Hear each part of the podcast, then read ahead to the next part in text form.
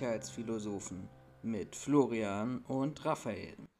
Herzlich willkommen zu einer neuen Folge Die Sicherheitsphilosophen hier auf dem Kanal, wo auch immer ihr gerade schaut. Herzlich willkommen zu einer wunderbar neuen Folge und mir live zugeschaltet aus dem Nordwesten von Berlin, Raphael. Guten Tag, aber ich sitze nicht im Nordwesten, ich sitze nur im Westen. Ja, das ist die Betonung. Wenn ich jetzt mit dem ICE Richtung Hamburg fahren würde, dann würde es von mir aus gesehen in den Norden gehen. Gerade nochmal ja, so gerettet. Du, fährst ja, du fährst ja Richtung Norden nach Berlin rein und dann noch durch Westen wieder raus. Klugscheißer mag keiner. Aber starten wir eine neue Folge. Herzlich und sehnlichst vermisst von unseren Zuhörern. Endlich mal wieder alleine. Und ich habe tatsächlich. Äh, alleine. Nein, gemeinsam. So, wir starten wunderbar hier. Äh, ohne Schnitt, ohne irgendwas, gemeinsam. Und ich glaube, ich habe reingeschaut, die letzte gemeinsame Folge haben wir tatsächlich zum Super Bowl gemacht. Und das dürfte jetzt schon so mehr oder weniger, nein, fast auf den Tag genau zwei Monate her sein. Der war am 13., glaube ich, ne? 13. Februar? Genau. In der Nacht vom 13. Mhm. auf den 14. Februar. Jetzt haben wir den 12. April, nehmen wir es heute auf. Also von daher eine brandaktuelle neue Folge. Und wie es auch im Marketing so schön ist, ähm, ja, am Ende des Tages heißt Abstinenz oder Reduzierung eines Produktes auch eine höhere Nachfrage. Hoffentlich. Ich äh, habe tatsächlich, ähm, weil du es noch nicht gesagt hast, habe ich äh, mit einem unserer äh, Zuhörer ähm, ich jetzt die, die Woche, letzte Woche, die vergangenen Tage unterhalten. Und äh, da wurde ich auch gefragt, wann der nächste Podcast aufgenommen wird. Und dann hat, meine ich, weiß ich gerade noch nicht, wir sind gerade viel beschäftigt, deswegen kommen wir leider nicht so richtig dazu. Und da sagte unser Zuhörer, ja, es ist ja viel passiert in letzter Zeit. Und dann fing ich an zu lachen und meinte so, ach, jetzt hast du schon unsere Wörter übernommen. Hä, wieso, was meinst du? Ja, Florian sagt das eigentlich am Anfang es einer jeden Folge. Unglaublich ja viel passiert. Lasst uns genau, drüber reden. Es ist, genau, es ist ja unglaublich viel passiert. Und ich so, ja, das ist quasi unsere Aufmachung für jeden Podcast. Echt? Das habe ich gar nicht mitbekommen. Jetzt habe ich das schon übernommen. Ich so, oh. Unsere, unser Einfluss zeigt langsam Wirkung. Ich hoffe, bei euch ist das auch so. Ich hoffe doch. Ähm, tatsächlich, also du, du hast es gerade angesprochen, wir waren also ich kann es von mir sagen, aber von dir weiß ich es in Teilen auch. Wir waren echt viel unterwegs gewesen ähm, im, im ersten Quartal, quer durch die Republik einmal gereist, von Norden nach Süden, von Osten nach Westen. Ähm, wir könnten jetzt natürlich an dieser Stelle wieder versprechen und sagen, hey, das, das, das, wird, das wird schon wieder, aber wir versprechen euch nichts. wir haben dazugelernt. Ja, es wird jetzt besser, aber wir versprechen es euch nicht. Richtig, genau. So, ich habe mal gerade geguckt und ich bin nämlich unglaublich schlecht vorbereitet. Ähm, ich wollte mal nach Feedback gucken von euch parallel dazu. Ähm, muss aber ehrlicherweise sagen, ähm, ich habe mich zwar aufs Thema vorbereitet, wie diejenigen, die heute mir schon auf Instagram gefolgt sind und ganz fleißig an den Umfragen teilgenommen haben, die ich da reingestellt habe, um mich nachher auf euch ähm, auch wieder deutlich besser vorbereiten zu können oder mein Thema mitzunehmen. Und Raphael, sag es in einem überzeugenden Brustton, du weißt gar nicht, worüber wir heute sprechen werden. Also wenn ich wüsste, worüber wir heute reden würden, wärst du nicht da. darauf vorbereitet. Äh, das ist doch eine Lüge. Also diejenigen, die uns seit der ersten Folge von, ich glaube, wir sind jetzt im dritten Jahr, ähm, zuhören, die wissen, du bist in den wirklich sehr, sehr seltensten Fällen, außer du hast einen wunderbar tollen Artikel gelesen, ähm, super vorbereitet. Äh, ich habe tatsächlich ich suche den auch gerade, weil ich ihn ah, scheiße, ich weiß nicht, wann ich ihn gelesen habe. Äh, aber es gab, ähm warte mal, steht hier ein Datum? 6.4., das ist letzte Woche gewesen? Genau. Es gab letzte Woche gab es eine Razzia gegen, äh, Rechtsextreme in elf Bundesländern. Äh, letzten Mittwoch war das, genau, da habe ich das morgens auf dem Weg zur Arbeit gelesen. Da haben über 800 Ermittler äh, in elf Bundesländern gleichzeitig relativ früh morgens äh, Razzien gegen äh, das rechte Milieu äh, vorgenommen. Haben damit wohl es nicht mehr genau zusammen. Ich finde leider den Artikel gerade nicht, weil ich mir immer wieder nicht gespeichert habe. Äh, haben die irgendwie so, ich sag mal, die, die rechte Szene so ein bisschen ausgehoben. Haben, glaube ich, auch Leute festgenommen, ähm, dem, äh, ich glaube, Kampfsportclub Knockout mhm. 51 zugeordnet werden. Äh, ist irgendwie so ein ja, ich sag mal, ein zusammengewürfelter Haufen, der sich irgendwie mal aus äh, Combat 18 wohl zusammengewürfelt hat, was ja der, ich sag mal, der gewalttätige Flügel von Blood and Honor ist. Beides in Deutschland verboten, wenn ich mich nicht irre. Hm, das hatte ich, das hatte ich gelesen. Äh, ich habe aber leider es jetzt nicht weiter verfolgt, weil ja, war halt eine aufwühlende und eine anstrengende Zeit die letzten Wochen. Aber da, das hatte ich nur mitbekommen, dass die da in, äh, äh, dass sie extrem viel äh, oder dass sie da einen sehr großen Schlag gegen die ähm, gegen die rechte Szene äh, gestartet haben, was ich was ich mir noch dachte, als ich gelesen habe, oh, das ist gut für einen Podcast. Ach, was machen wir eigentlich im nächsten Podcast? ähm, ja, ich, ich finde, das ist total spannend, äh, diese, diese Thematik grundsätzlich. Ich weiß nicht, ob du es diese Woche mitbekommen hast.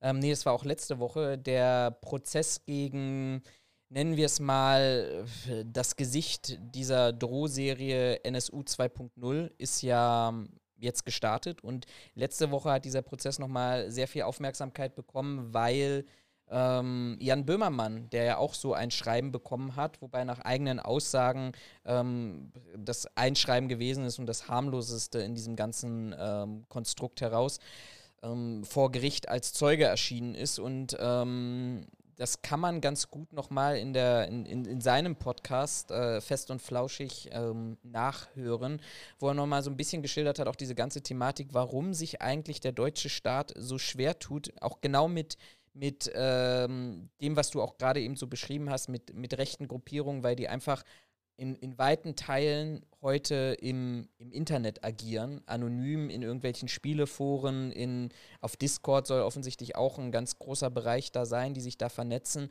wo es vermischt von privaten Chats hin zu organisierten, nennen wir es mal, ja, organisierten rechten Strukturen und auch tatsächlich realen ähm, Auswirkungen. Ähm, und äh, er hat dann geschildert, auch aus seiner Gerichtsverhandlung heraus, wie schwer sich der Tat eigentlich, äh, der Staat mit dem Neuland Internet tut, ähm, weil er an dieser Stelle einfach null präsent ist. Und ähm, da dauern halt solche Ermittlungen unglaublich lange und äh, sind auch unglaublich schwierig. Und ich habe das ja auch, glaube ich, in der vorletzten gemeinsamen Podcast-Folge äh, mal dargestellt. Auch die Polizei an sich selber. Ich habe ja von dem Fall berichtet, wo ich selber Strafanzeige erstattet habe bei der Brandenburger Landespolizei. Ähm, dass das auch immer noch alles so angesehen wird, naja, das ist ja das Internet, das ist nicht nur Neuland, sondern ja irgendwie, hm, ja, also man soll sich ja mal nicht so haben, wenn, wenn da jemand mal einen doofen Kommentar schreibt. Ich muss ganz ehrlich sagen, ich ähm, bin ja auf Instagram sehr aktiv und ich folge da auch einem sehr bekannten, deutlich gealterten ähm, ja, Gesicht der Sicherheitsbranche, ohne jetzt mehr sagen zu wollen. Und ich muss ganz ehrlich sagen, diese ganze Radikalisierung, die wir dort erleben, die ist auch ähm, in, in der Sicherheitsbranche inzwischen angekommen mit Corona-Leugnern und äh, öffentlichen Beleidigungen und Unterstützung in irgendwelchen Netzwerken und Co.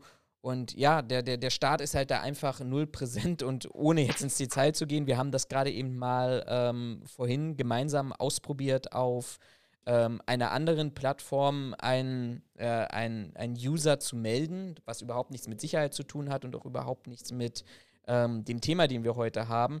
Und die, die sozialen Netzwerke, haben wir selber festgestellt, die machen das unglaublich schwer, solchen Inhalt zu melden, weil du dich selber entweder als Angegriffener oder als Zuschauer, dir ähm, ja irgendwie durch, durch zehn Untermenüs klicken musst, äh, wo du dann nicht mal den Punkt findest, weshalb du das gerade melden möchtest. Also irgendwie ist dieses ganze Thema Internet, auch wenn es immer wieder heißt, und ich glaube auch die neue Regierung hat sich das jetzt wieder auf die Fahnen geschrieben, aber da, da, da sehe ich echt, echt schwarz auch für unsere Gesellschaft. Äh, man muss dazu sagen, also wir haben nicht 'ne versucht wir haben nicht versucht, eine Meldung an den Plattformbetreiber zu machen, sondern man konnte quasi den Plattformbetreiber konnte man, ich sage mal, 'n Verstoß melden. Dafür muss man aber auf der Plattform angemeldet sein und man hatte man hatte dazu Während man das muss man dazu sagen, während man den Content ohne Anmeldung sehen kann. Ja, genau, genau. Ähm, und man konnte halt neben dieser, dieser Meldung für die Plattform konnte man halt eine Meldung nach, äh, nach dem NetzDG machen. Das ist das äh, Gesetz zur Verbesserung der, der, der äh, warte, Wie heißt es hier? Das Netz Gesetz zur. Verbesserung der, der Rechtsdurchsetzung in sozialen Netzwerken. Äh, ich habe hier gerade bei Wikipedia steht, es wird auch umgangssprachlich Facebook-Gesetz genannt, wo es wahrscheinlich darum geht, dass die bestimmte Sachen durchsetzen müssen. Wir haben es halt mit diesem NetzDG, mit dieser NetzDG-Meldung versucht, weil ähm, ich mich dafür nicht anmelden muss. Ich muss mich durch mehrere Untermenüs klicken. Der Spaß an der Geschichte ist das, was ich dann, also es gibt ja verschiedene Kategorien, was ich melden kann. Und in der Kategorie, in der ich das melden wollte, gab es Untermenüs, was ich quasi aus dieser Kategorie melden wollte. Das, was ich aber melden wollte, konnte ich nicht melden, weil mir nur zwei Sachen vorgeschlagen werden, auf das das nicht zutrifft. Jetzt kann man sagen, ja, aber dann ist es ja keine, ist es ja die Meldung nicht wert. Wo ich sage, ja, aber wenn es in der Oberkategorie passt, warum passt es denn dann im eigentlichen Fall nicht? Das ist doch Quatsch. Also auf jeden Fall, wir mussten es dann aufgeben, weil wir so, wie wir es melden wollten und wie es richtig gewesen wäre, ließ es sich nicht melden. Ja. Auf der anderen Seite haben wir auch gelernt, ähm, wir müssten einfach in unserem Podcast mehr Haut zeigen, ähm, um einfach mehr Zuschauer zu gewinnen. Also, nächstes ja, Mal. sollten wir nicht mehr Haut zeigen, sondern wir sollten Leute anstellen, die mehr Haut zeigen und die da vielleicht besser prädestiniert für sind, Haut zu zeigen, als wir beide. Aber Das Schöne ist ja dich, dich, dich kennt ja gar keiner. Ich werde, das ist, das ist total spannend. Ich werde in letzter Zeit immer häufiger angesprochen, wer ist denn dieser Raphael eigentlich und finde ich den irgendwo online? Ähm, dich kennt keiner. Also ich könnte jetzt auch einfach beschreiben, du bist der absolute Bodybuilder-Typ. Ähm, nee, das, das sieht nicht schön aus. Also wenn ihr versucht, euch mich vorzustellen, schließt kurz die Augen. beschreib. Leert, leert, eure, leert eure Gedanken. Ich bin ja, 1,90 groß. Entschuldigung. Von, von männlicher Statur, äh, maskuliner Statur. Hm. Bin so vergleichbar mit, weiß ich nicht, einer antiken Darstellung von einem Zeus, Poseidon. Irgendwie so in die Richtung. So sehe ich aus. Nur, dass ich dazu noch Gehirn habe. Ne? Spaß beiseite. Nein, ähm, Du bist ein alle kleiner die- Zwerg, eigentlich. Genau, eigentlich Buckel. bin ich, äh, bin- genau, ich bin klein, dick und rund. Äh, ein Bekannter von mir, der tatsächlich nicht der größte Typ war und auch ein bisschen pummelig war, der hat immer gesagt, ich bin wie Rittersport, ich bin quadratisch praktisch gut. Hm. So, der Frage, ob man mich online findet, sehr schwer. Auf die Frage, warum, weil ich das so will. Hm. Und wie äh, Florian mit Sicherheit bestätigen kann, ähm, es ist mir ein unglaubliches Vergnügen, äh, meine Spuren, beziehungsweise, weiß ich nicht, ich glaube, wir hatten das mal zu, äh, zu, zu irgendeinem, zu irgendwelchen Wahlen hatten wir das mal, hattest du das mal festgestellt? Es ist sehr schwierig, mich einzu, äh, äh, einzu, äh, zu kategorisieren, zumindest was die Wahlen angeht. Und genau dieses Bild mit Verwirrung stiften und unerkannt äh, verschwinden, das ist so meine Einstellung. Das ist der Spaß, den ich habe. Ja, man muss dazu sagen, ich glaube, das kann man aus er erzählen. Du ähm, bist der Sohn eines sehr, sehr prominenten Musikers. Das darf ich hoffentlich erzählen. Das ist ja sicherlich unter anderem auch der Grund, warum du ähm, ja eher weniger auftrittst. Und du hast drei Kinder. So, aber ich glaube, mehr, mehr Details wollen wir an dieser Stelle echt nicht verraten. Naja, man kann jetzt noch dazu, dazu sagen, dass äh, ich mit einem unglaublich großen Penis geboren wurde und es schon ich mit sehr vielen Ja, ich sehe schon die Sperre auf YouTube. und sehr vielen Professoren zu tun hatte, äh, um zu gucken, ob es nicht irgendwie geht, dass man eine Penisverkleinerung machen kann, damit auch ich äh, quasi Frauen nicht einfach zerreiße. Äh, Du zerstörst mir mein ganzes Thema heute gerade mit dem, weil Ja, ich eigentlich. der, der Spaß an der Geschichte ist, jeder, der es verstanden hat, der weiß, dass ich mir das nicht, also ja, ich habe es mir ausgedacht, aber der weiß, auf was diese Aussage beruht. Weil das nämlich quasi äh, jetzt in meinem Fall ein bisschen schwach dargestellt äh, aus einer Folge einer bekannten Serie ist. Und jeder, der weiß, um welche Serie es sich handelt und Schreib was- das in die es Kommentare. Schreibt's in die Kommentare, genau.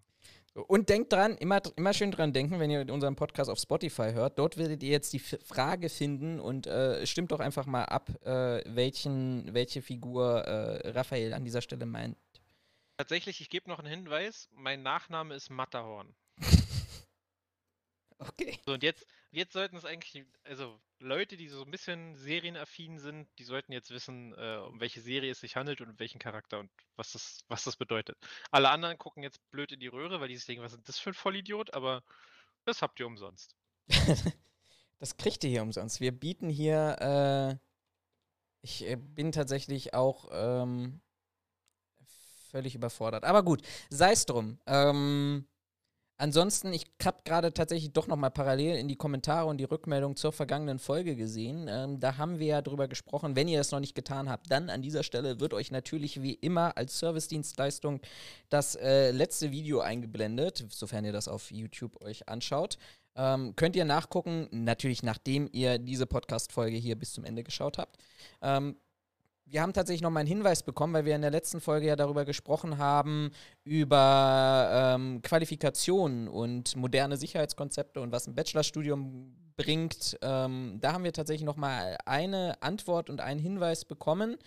Und zwar war das tatsächlich ähm, nochmal der Hinweis dazu, ähm, dass der User Gitarrist87 auf YouTube kommentierte, wir sollten doch bitte in der Gesamtkonstruktion, wir haben ja darüber gesprochen, wer lernt denn eigentlich über Sicherheitskonzepte ähm, und äh, Inhalte, dass es eigentlich nur eine einzige Qualifikation, nein, Ausbildung muss man tatsächlich sagen, in der privaten Sicherheit gibt, die Sicherheitskonzepte von der Pike auf lernen und das ist die Fachkraft für Schutz und Sicherheit. Da muss man, glaube ich, nochmal ergänzen, ähm, vielleicht in Teilen auch die Servicekraft für Schutz und Sicherheit, weil sie zumindest die Grundstrukturen im zweiten Lehrjahr auch schon mitbekommt. Aber das ist natürlich absolut richtig, nochmal als Ergänzung und als Klarstellung zu unserer vergangenen Folge. Ansonsten muss ich es ehrlicherweise sagen, überraschend gut angekommen, überraschend gut auch angekommen, die, die, die neue Idee, die wir da entwickelt haben, nicht nur zu sagen, wir reden jetzt über irgendwie äh, Zeitungsartikel oder wir reden darüber, was uns so bewirkt, sondern oder bewegt, sondern wir, wir reden tatsächlich mal ganz, ganz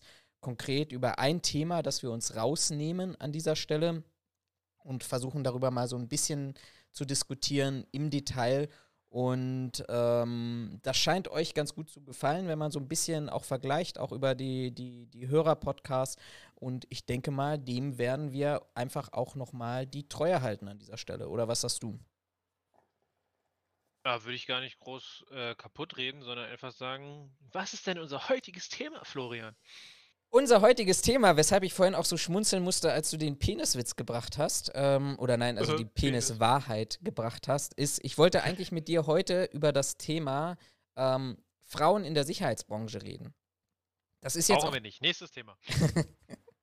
Gut, herzlichen Dank fürs Einschalten. Wir haben wieder eine verdammt kurze Folge. Ähm, schreibt uns in die Kommentare, was ihr davon haltet. Ähm, nein, nein oder doch nicht nein. Ähm, und ähm, dann hören wir uns beim nächsten Mal. Äh, ich weiß tatsächlich gar nicht, ob, es, ob ich es im Podcast schon mal erzählt habe. Ähm, als ich, ich war ja während meines Studiums habe ich ja äh, beim Sicherheitsdienst gearbeitet und es gab von diesem Sicherheitsdienst gab es so, ähm, ich nenne es mal zwei Trainings. Also es war größtenteils hier Veranstaltungssicherheit, äh, also so ein bisschen anders ausgerichtet als, weiß ich nicht, Objektschutz oder weiß ich nicht, äh, äh hier sag schon Revier, äh, Revierbestreifung. Ähm, und da haben die so zwei Trainings gemacht, die man halt mitmachen sollte, um so ein bisschen, ich sag mal, die Unternehmensphilosophie zu verfolgen und die Leute möglichst auf, auf ein, ich sag mal, Service-Level zu bringen. Ne? Wie gehst du mit Kunden um, um halt einfach so das, das Image des, der, des Unternehmens hochzuhalten. Mhm. Und das hat, wenn ich meiner Zeit war es zumindest so, das hat ein Externer gemacht für diese Firma. Die haben mit dem häufig zusammengearbeitet. Der war von seiner Art und also der, der, der konnte, äh, der konnte vermitteln. Der war da ganz gut drin. Und der hat äh, erzählt, ja, der hatte mal äh, irgendwie so zwei oder drei Leute, mit denen er halt so, der hat halt auch Situationen durchgespielt. Und dann hatte der so eine Situation, wo er quasi den Aggressor gespielt hat, also irgendeinen Kunden besoffen, aggressiv, was auch immer. Und hatte dann zwei Typen da stehen und ein Mädel. Und dann äh, ging es natürlich darum, die sollten die, das, die ganze Situation so ein bisschen deeskalieren. Ähm, und er hat es natürlich ein bisschen auf die Spitze getrieben, aus äh, Lernzwecken und so weiter. Und die beiden Typen sind halt überhaupt nicht an ihn rangekommen. Also in Form von ne, irgendwie mit ihm sprechen, ihn deeskalieren, beruhigen, hat alles nicht funktioniert. Äh, und irgendwann meinte er, das war so eine, der Typ war, keine Ahnung, der war locker zwei Meter groß, der hatte auch bestimmt seine 100, 120 Kilo. Also der war jetzt nicht fett, aber der war schon stabil gebaut. Und der war halt auch relativ groß. Also der hatte schon, ich hätte jetzt gesagt, ein Erscheinungsbild, das, wo jetzt nicht jeder sagt, hey, das wird mein neuer nächster bester Kumpel, sondern eher so, okay, wenn der schlecht gelaunt ist, halte ich mich von dem fern. Er meinte, das Mädel, das mit dabei war, die war gefühlt 1,60 groß für ihn. Äh, und dann hat er halt so die anderen beiden Typen dabei, die waren, keine Ahnung, auch so 1,80, knapp 1,90. Ähm, und hat diese Situation mit denen versucht zu spielen und meinte auch, bei den Jungs hat er dann irgendwann die Situation abgebrochen, weil er meinte, okay, wenn wir hier weitermachen, dann prügeln wir uns gleich. Und dann war halt das, äh, äh, war das Mädel halt dran. Hm, und dann ne, haben sie die Situation vers versucht zu spielen und dann meinte das, das Mädel irgendwann zu ihm so, äh, ich möchte, dass du jetzt aufhörst. So, warum soll ich denn jetzt aufhören? Ja, weil sonst machst du mich traurig. Und er meinte, nur diese Reaktion von der Frau hat ihn so aus dem Konzept gebracht, dass er da saß so, hä, wie macht dich traurig? Ich meine, so, ja, siehst du, hat doch funktioniert, äh, habt ihr eskaliert. Er meinte, das war eine, also da hat er als, als Lehrender quasi, äh, hat er noch dazugelernt, weil er dachte, ja, total bescheuert eigentlich, wenn man sich das überlegt, da kommt irgendeine wildfremde Frau und sagt dir, hey, wenn du dich nicht beruhigst, dann bin ich jetzt echt traurig. Und das meint er so, aber auch sowas kann halt super funktionieren. Und wenn das ihm einer der Typen gesagt hätte, meinte er, ja, dann hätte er die gefragt, ob die beiden schwul sind oder was die Scheiße soll.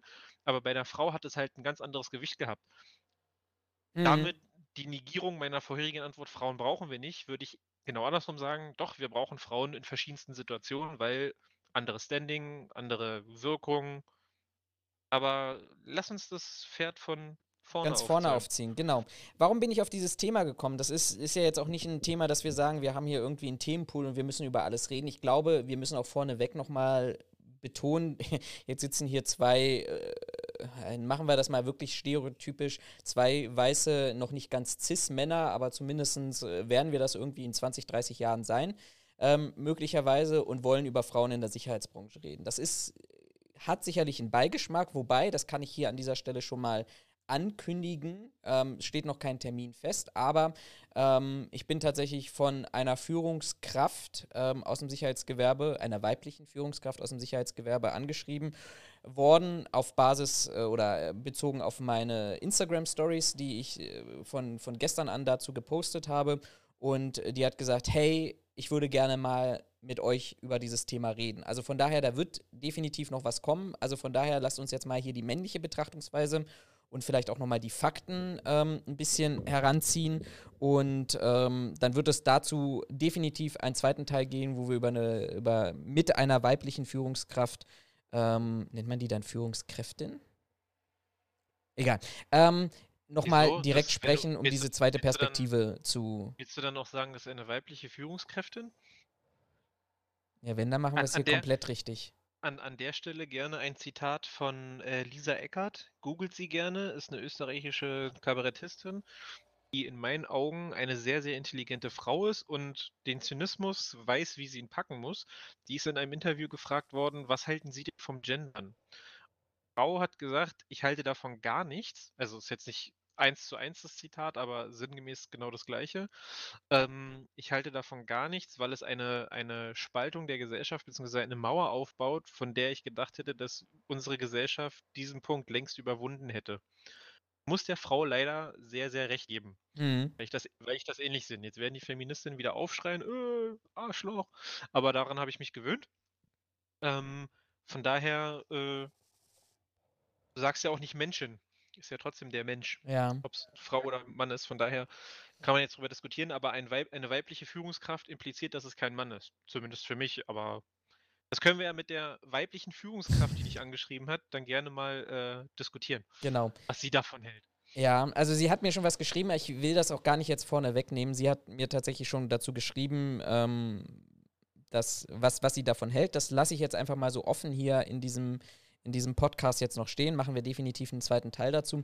Ähm, ich wollte jetzt noch mal kurz davor herkommen und zu sagen, okay, wie, wie bin ich auf das Thema gekommen? Ähm, ich glaube, ich habe das auch hier schon mal in dem einen oder anderen Podcast angesprochen und habe gesagt, was mich momentan stört, vor allem wenn ich in den sozialen Medien unterwegs bin, ähm, dass Sicherheit mit einer komplett ausgeprägten Männlichkeit besetzt wird. Also wenn ich mir die ganzen ähm, Stories von diesen ganzen Superhelden anschaue, die irgendwie im privaten Sicherheitsgewerbe unterwegs sind, dann siehst du A, hauptsächlich Männer. Du siehst B, Männer, die in irgendwelchen Ausrüstungen unterwegs sind, die, ähm, wo, wo die Bundeswehr, und das muss man ja, das erleben wir ja gerade die Tage, ohne jetzt den Ukraine-Konflikt auch nochmal zum Thema dieser, dieser, dieser Folge zu machen, aber die ähm, besser, deutlich besser ausgerüstet sind als jeder einzelne Bundeswehrsoldat, ähm, die dann in irgendwelchen Postings auch noch reinschreiben, hey, wir haben jetzt gerade hier eine äh, Tourniquet-Schulung gehabt, um Blutungen nach Schusswechsel stoppen zu können und weiß ich nicht was. Und du guckst rein, wo sie aktiv sind. Und nein, es ist nicht Afghanistan, Irak oder Ukraine, sondern in deutschen Großstädten, wo man im Allgemeinen sagt, okay, also A, wie oft haben wir Schusswechsel in deutschen Großstädten, wo dann der Sicherheitsmitarbeiter echt an vorderster Front steht. Und B, auch da würde sich an, mehr, an meiner Stelle nochmal die Frage stellen, ähm, okay, aber haben wir nicht ein Rettungswesen in Deutschland, wo selbst wenn so etwas passiert, sicherlich ähm, die Frage hinsichtlich einer Gefährdungsbeurteilung im Vordergrund stehen sollte? Nämlich die Frage, ähm, muss ich meinen Mitarbeiter damit ausstatten? DGUV-Vorschrift 23. Sollte ich mir auch nochmal durchlesen. Da gibt es einen ganz interessanten Paragraphen zu Ausrüstungsgegenstände, die auch dazu führen sollten, dass der Unternehmer oder diese Vorschrift sagt, der Unternehmer muss sich darüber Gedanken machen, ähm, hinsichtlich auch einer gewissen Verhältnismäßigkeit seiner Ausrüstung und seiner Ausstattung. Aber sei es drum, und du siehst halt immer diese Männer. Gleichzeitig gab es gestern einen Beitrag, wo eben nicht, oder einen Zeitungsartikel, wo es eben nicht darum ging, dass ähm, genau einer dieser Sicherheitsdienste, sondern ein Sicherheitsdienst tatsächlich mal wieder im Kontext einer Tötung eines Besuchers ähm, gerückt ist. Da ist der Sicherheitsmitarbeiter, das war eine Veranstaltung, glaube ich, in Bochum gewesen, ähm, wo es offensichtlich zu einer Auseinandersetzung zwischen männlichen Türstehern gekommen ist und einem Gast, infolgedessen der Gast äh, zu Boden gebracht wurde, fixiert und an mutmaßlich, muss man ja tatsächlich wirklich betonen an dieser Stelle, ohne hier eine Vorverurteilung, äh, mutmaßlich, davon geht die Polizei nun mal auf und auch die Staatsanwaltschaft und auch ein Richter, weil am Ende des Tages Haftbefehl erlassen wurde, ähm, mutmaßlich diese Fixierung am Boden im Zusammenhang äh, oder die Tötung ähm, im Zusammenhang mit dieser Fixierung am Boden gebracht wurde. Ähm, Klammer oder Nebenaspekt, wer das deutsche Recht kennt und sich ein bisschen mit ähm, Haftbefehlen auskennt, der weiß, da muss es definitiv noch andere Faktoren geben, dass es jemand, der einen ein Haftbefehl bekommen hat, auch tatsächlich dann auch in Untersuchungshaft gelangen muss, also Verdunklungsgefahr, Fluchtgefahr etc. Das sind ja alles so Anforderungen, die da noch zusätzlich im Raum stehen, nicht nur die Straftat an sich.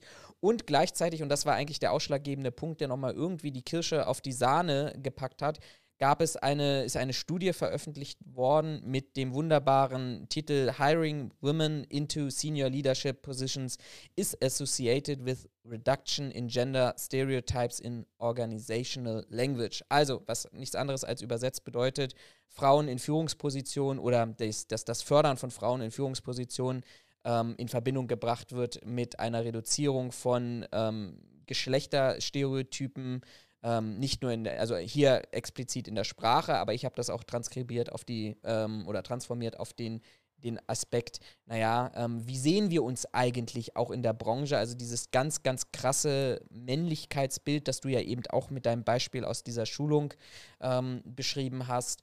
Und das war für mich einfach an dieser Stelle der Auslöser, hey, lass uns mal über Frauen in der Sicherheitsbranche reden.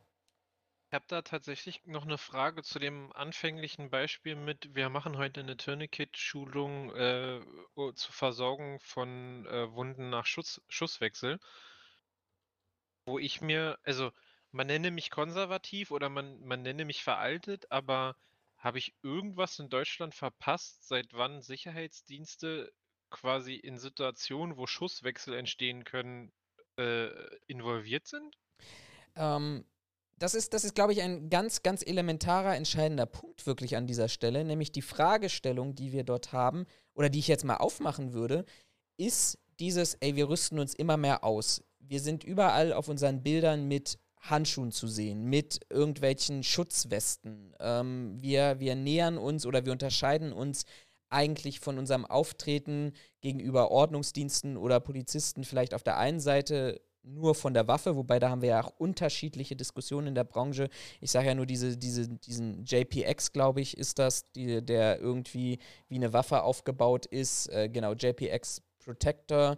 Ähm, aber irgendwie, ähm, ja, wie soll ich das nennen? Also googelt das mal. Ähm, übersetzt wird in Teilen auch mit Pfefferpistole, also wo wirklich dann Kartuschen auch rausgeschossen werden, etc. Ähm, wo Handschellen aber, aber, zum Standardausrüstung gehört. Warte mal, aber J der JPX ist eine Pfefferpistole. Also entspricht nach meinem, nach meiner Auffassung, ohne das jetzt mir genau betrachtet zu haben, entspricht es doch einem äh, RGS, einem Reizstoffsprühge äh, Reizgas-Sprühgerät. Reizstoffsprühgerät. Äh, aber entspricht doch quasi einem äh, RGS, RSG, ich weiß es nicht genau. Bin ich, bin ich blöd oder stand irgendwo, dass du das als Sicherheitsdienst gar nicht führen darfst? Naja, die Frage, also das ist, das ist eine riesige Diskussion, die ich an dieser Stelle gar nicht aufmachen werde, weil sonst kriegen wir 10.000 Argumente und die gleichen Argumente sind immer noch irgendwo im Kontext mit, äh, wir, da gibt es offensichtlich ein mutmaßliches BKA-Gutachten, ähm, dass das eben auch entsprechend ähm, so definiert. Aber sei es drum, einfach zu sagen, wir, wir wollen ja heute über diesen psychologischen Faktor sprechen, über, okay, ich habe den, ich trage den am Holster und das ist wirklich aufgebaut wie eine Waffe, muss man ehrlicherweise sagen. Oder ich sag mal von der Struktur her, zumindest wenn ich sie im Holster trage, ähm, ist auch immer wieder die Frage, okay, warum brauche ich ähm, eine Pfefferpistole, wenn nicht, so wie du es gerade gesagt hast, ein Reizstoffsprühgerät zur Tierabwehr, was man ja auch ganz bewusst so formulieren muss ähm, und prägt das nicht vielleicht auch das Männlichkeitsbild, das wir an dieser Stelle haben? So, und dann ist bei mich einfach nochmal der Gedankengang gestoßen und gesagt worden, naja, ist das vielleicht aber auch nicht, nicht nur ein Thema davon, dass wir vielleicht auch hauptsächlich oder überwiegend Personen in der Sicherheitsbranche haben, die gerne woanders wären, nämlich vielleicht bei der Polizei, bei der Bundeswehr, äh, bei Ordnungsbehörden, es aber vielleicht aufgrund ihres Lebenslaufes oder aufgrund vielleicht auch körperlicher oder geistiger Eigenschaften nicht dorthin geschafft haben und jetzt sagen, okay, dann trete ich wenigstens im Berufsfeld so auf. Oder im Umkehrschluss ist es vielleicht nicht einfach auch so dieses, dieser, dieser Männlichkeitsfaktor, der dort ähm, auftritt oder zum Vorschein kommt, zu sagen, okay, ich gehe, ich reize praktisch ähm, da kann man dann auch drüber reden. Da habe ich im letzten Jahr mal einen Beitrag gemacht, sehr umfangreich, über das Thema, warum muss ich bei Einsätzen irgendwelche Schutzhelme der Einsatzhundertschaften tragen oder ähnliches. Ist das nicht vielleicht eher auch so dieser Faktor, ähm, dass, dass Ausrüstungsgegenstände irgendwie so die neu äh, moderne ähm, Modelleisenbahn sind, wo die, sich der Mann einfach in seinem Hobby austobt. Und das wollte ich heute einfach mal in diesem Kontext zu diskutieren und bin einfach von, komme einfach von der Schiene und sage, ich stelle jetzt mal hier eine These auf und behaupte, das passiert deshalb unter Umständen, weil wir Frauen einfach unterrepräsentiert in der Sicherheitsbranche haben. Ja, aber die, also, naja, aber würdest du sagen, dass der, ich, ich nenne es jetzt mal Ausrüstungswahn, dass der Ausrüstungswahn bei Sicherheitsfirmen, dass der im, im äh, Kontext mit Unterrepräsentation von Frauen zu sehen ist? Also, weil du kannst ja auch eine, eine, eine Frau, die bei dir im Sicherheitsdienst arbeitet, genauso aufrüsten wie ein Typ. Ja. Also, bestes Beispiel, DB Sicherheit, da gibt es ja nicht nur Männer und die haben ja auch relativ viel Zeug bei. Ob Ja. jetzt gut, schlecht oder nicht, darüber lässt sich diskutieren. Aber die Deutsche, Deutsche Bahn Sicherheit, die ist ja, hat ja auch ein, hätte ich also ohne es genau zu wissen, aber die hat ja auch ein, in Anführungszeichen eine gewisse Dienstkleidung, die sind ja Mhm. deutlich zu erkennen und die tragen in der Regel auch eine Weste. Ja. Also nicht, nicht nur hier die gelbe, sondern die haben ja auch, weiß ich nicht, ich hätte jetzt gesagt, das ist, äh, ob es jetzt eine, es wird keine schusssichere Weste sein, aber eine Weste, wo sie Sachen dran haben zum Unterbringen. Meistens haben die auch irgendwie eine Koppel an, wo sie so, weiß ich nicht, ein Erste-Hilfe-Paket dran haben, wo sie hinten äh, einen Handschuh, eine, einen Handschuhträger wie die Dinger heißen, äh, dran haben. Ich glaube, die sind ja sogar tatsächlich mit Reizstoffsprühgerät ausgerüstet und sogar mit Teleskopschlagstopp, wenn ich mich nicht irre. Hm, Da hast du ja auch Frauen bei, die das auch tragen. Ja, ich habe dir mal ein Bild rüber geschickt. Das werden wir jetzt hier an dieser Stelle nicht ähm, zeigen können. Ich nenne es jetzt einfach mal aus urheberrechtlichen ähm, Gründen. Aber wenn ich dort unten mal, äh, also wenn ich A, dieses Auftreten jetzt erstmal auf der einen Seite, die ganz klassisch von einem Behördenausstatter kommen, ähm, wenn du das Bild dir mal vielleicht parallel aufmachst, ähm, wo dann ähm, auch sowas wie okay, Handfesseln, Tourniquet, Gaze, ähm, zwei Stichschutzwesten, Handfesseln, ähm, Polsterung der Knie und der Schienbeine ähm, auch, auch beschrieben werden. ähm, taktische Einsatzweste, ähm, die Handfesseln, der Schlagstock oder Einsatzstock, ausziehbar kurz, etc. Da muss ich sagen, das habe ich übrigens aber auch in dem, in dem letzten, nee, in dem vorletzten Folge, das würde ich euch an dieser Stelle auch nochmal verlinken. Auch hier packt das euch in eine Playliste rein. Ähm, Schaut euch das mal an, wenn ihr da durch seid. Tatsächlich mit dem Philipp Werner in einem Werkstattgespräch besprochen, der auch sagt, wenn ich mir solchen, so einen Sicherheitsmitarbeiter anschaue, dann wird seine Mutter, glaube ich auch, über 70, über 80, Philipp sei mir nicht böse, wenn ich das nicht mehr genau weiß, aber die wird nicht mehr unterscheiden können zwischen Ordnungsdienst und oder Polizei und privaten Sicherheitsgewerbe. Und den, der Spaß an der Geschichte ist, wenn du dir dieses Foto ja mal anguckst, äh, wenn ich das richtig sehe, sind die in Hamburg unterwegs. Achso, da steht es ja auch, Hamburg, okay. Der hat halt so ein Hamburg-Patch drauf, aber wenn du dir die Kleidung mal anguckst, ich müsste es jetzt googeln, aber ein großer Unterschied zu einem Polizisten in Hamburg ist da ja nicht mehr feststellbar. Das ist nur noch der Patch, genau.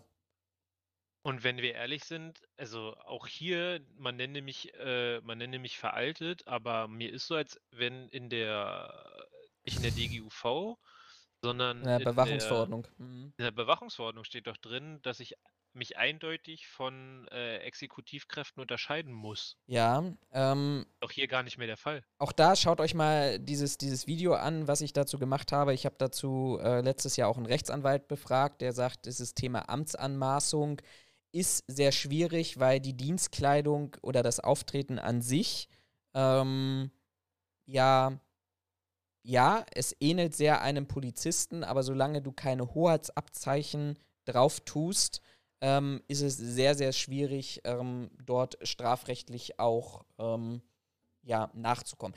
Das ist aber nur ein Beispiel. Das ist ein Beispiel von vielen. Äh, es gibt unterschiedliche Gruppen und Profile, die am liebsten äh, dieses martialische Auftreten auch reposten und, und auch gerne zeigen. Ähm, du hast gerade eine Frage gestellt, die würde ich ganz gerne an, an, an Ende stellen, weil wenn wir mal ein bisschen wissenschaftlich vorgehen, dann müssen wir jetzt mal Pro- und Kontra-Argumente hier versuchen zu suchen, bevor wir zu einer Antwort kommen.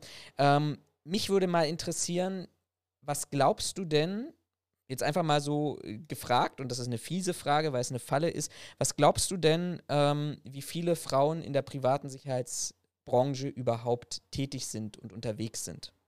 In Prozent? In Prozent oder in Stückzahl, das ist an dieser Stelle tatsächlich egal. Ja, ich finde es gut, dass du bei Menschen und gerade bei Frauen ja, ist mir auch grade, ist mir gerade auch aufgefallen. äh, na, ich würde es in Prozent versuchen, weil ich glaube, alles andere macht wenig oder ist wenig aussagekräftig. Ähm, oh, gute Frage. Ratet mal mit und schreibt, bevor Raphael jetzt gleich die Antwort sagt, schreibt das mal in, in die Kommentare, sofern ihr das auf YouTube euch anschaut. 3, 2, 1, jetzt. Wird tatsächlich, also, der, weiß ich nicht, der, der, der, der, der Anteil an Frauen im Sicherheitsgewerbe wird wahrscheinlich relativ gering sein.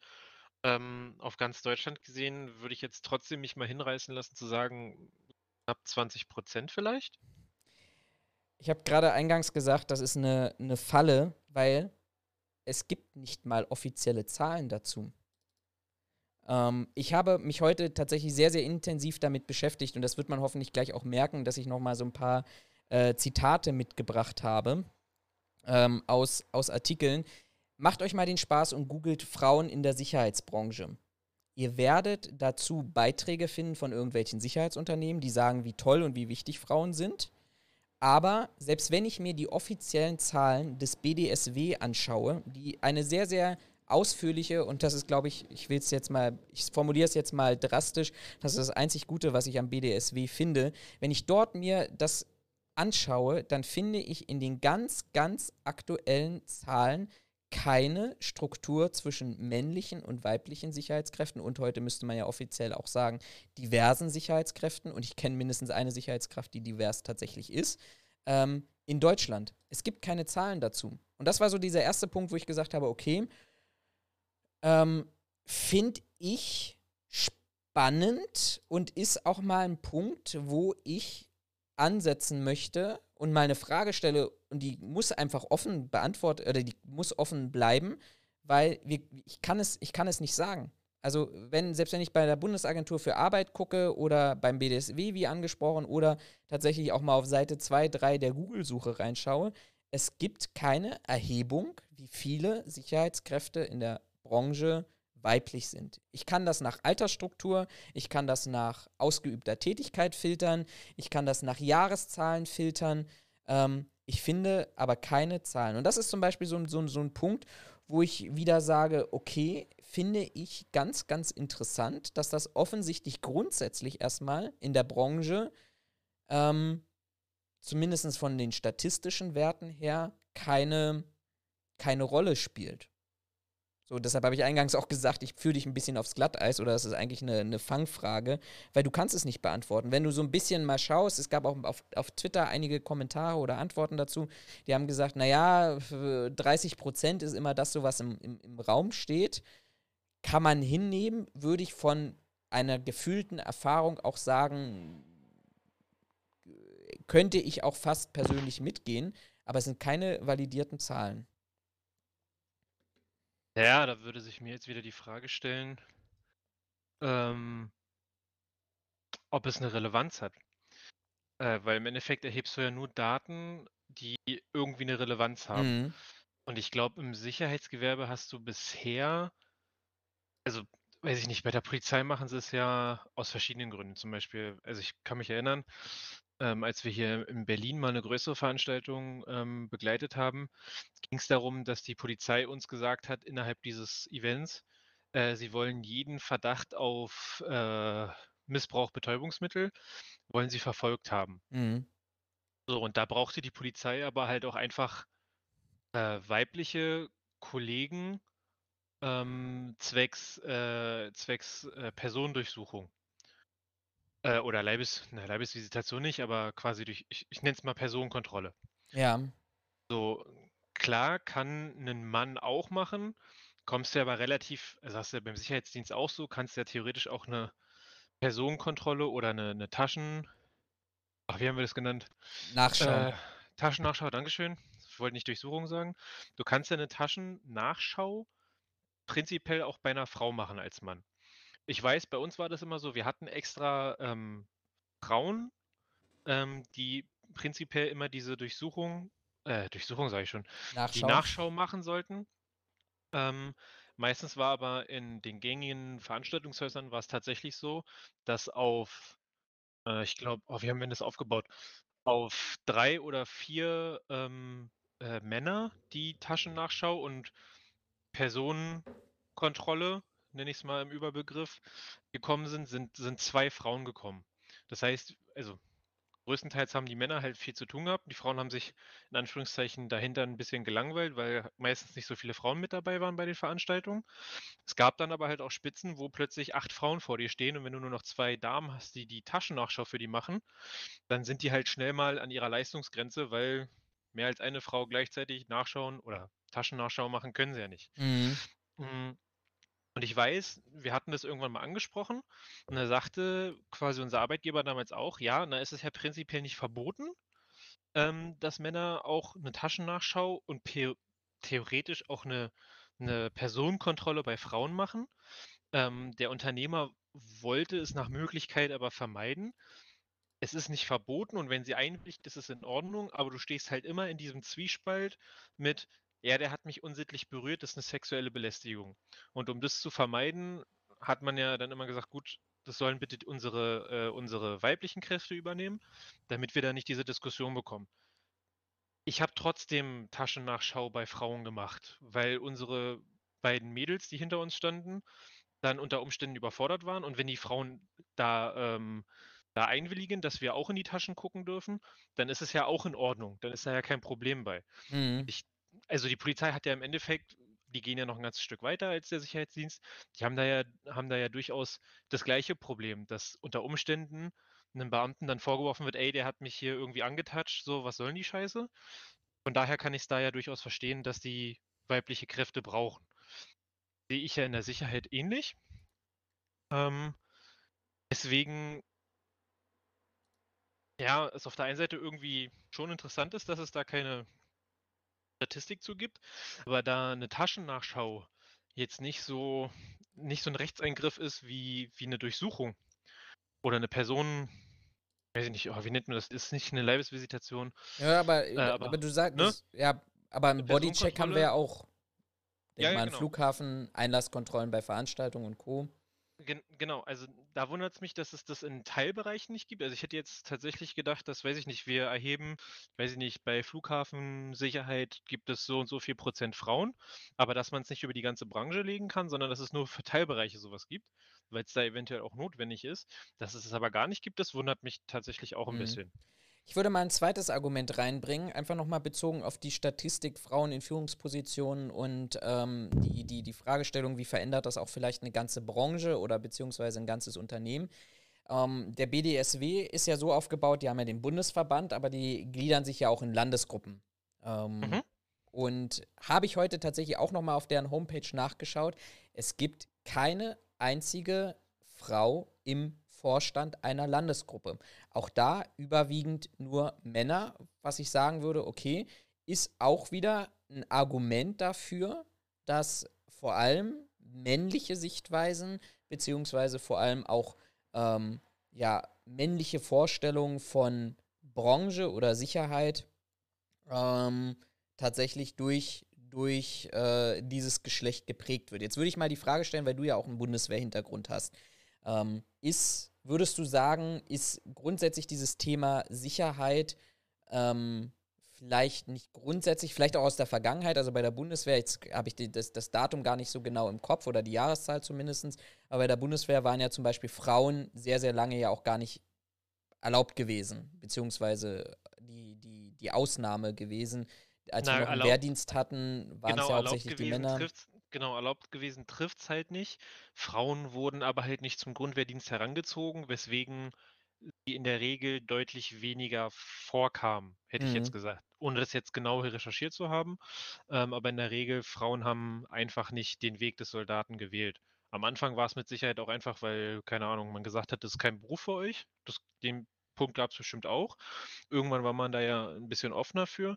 Und ich glaube, viele Frauen haben aber einfach überhaupt gar keinen Zugang dazu gefunden, weil sie nicht zum Grundwehrdienst mussten. Und die Bundeswehr hat ja über lange Zeit einen Großteil ihrer, ähm, ihrer Soldaten durch diesen Grundwehrdienst rekrutiert, weil viele sich gesagt haben, okay, ist eine coole Truppe, ich habe Einblick, finde ich gut, mache ich länger. Und haben ja dadurch relativ viel, ähm, viel Personal, sage ich mal, rekrutiert, weil die eine Vorerfahrung hatten oder so, ich sag mal, neun Monate Schnupperkurs hatten, wenn du so willst.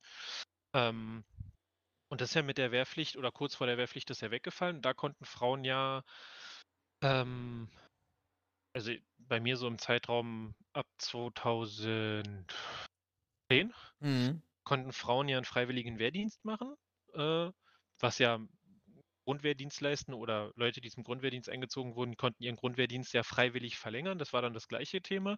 Oder konnten sich verpflichten und Frauen hatten die Möglichkeit, freiwillig Wehrdienst zu leisten oder sich zu verpflichten. Ja. Ähm, und äh, da war es so, das Thema, ja, wie gesagt, Frauen hatten halt relativ, hatten, hätte ich jetzt gesagt, einen, nicht einen schwereren Zugang, aber die hatten halt nicht, also für Typen, wenn sie nicht irgendwie sich den, den Karriereweg durchgeplant haben, hatten und versucht haben, aus dieser Wehrpflicht rauszukommen in Form von, hey, hier, ich habe ein ähm, ich, ich, ich habe ein, äh, eine Ausbildung und wenn ich jetzt zum Wehrdienst gehe, dann geht mir das flöten und verbaut mir meine Zukunft, dann konntest du dich ja von der Wehrpflicht befreien lassen. Mhm.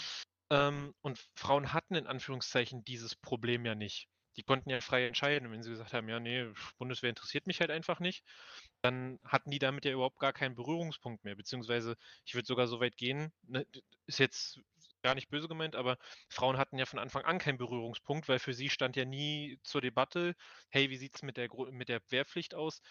Muss ich eventuell zum Grundwehrdienst?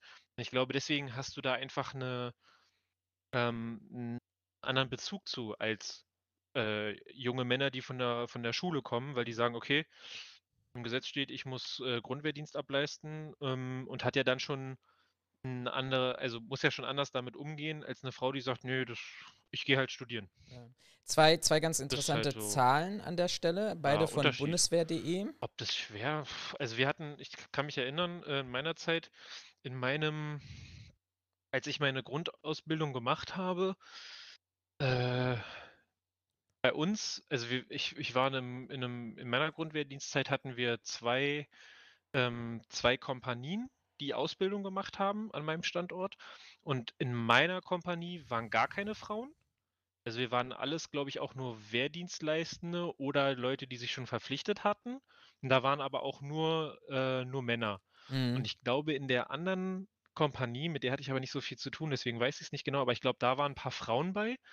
Und später in meiner Dienstzeit ähm, hatte ich dann auch mit Ausbildungszügen zu tun, ähm, wo deutlich mehr Frauen mit bei waren. Also es ist dann, ich sag mal, das ist dann so langsam angelaufen. Mhm. Aber ich hätte jetzt gesagt, auf die gesamte Bundeswehr, Also auf ich kann die Zahlen jetzt mal Bundeswehrpersonal liefern. gesehen, hätte ich gesagt, sind Soldatinnen äh, da auch noch die, die, nicht die Ausnahme, aber im Vergleich zu Männern deutlich drunter gewesen.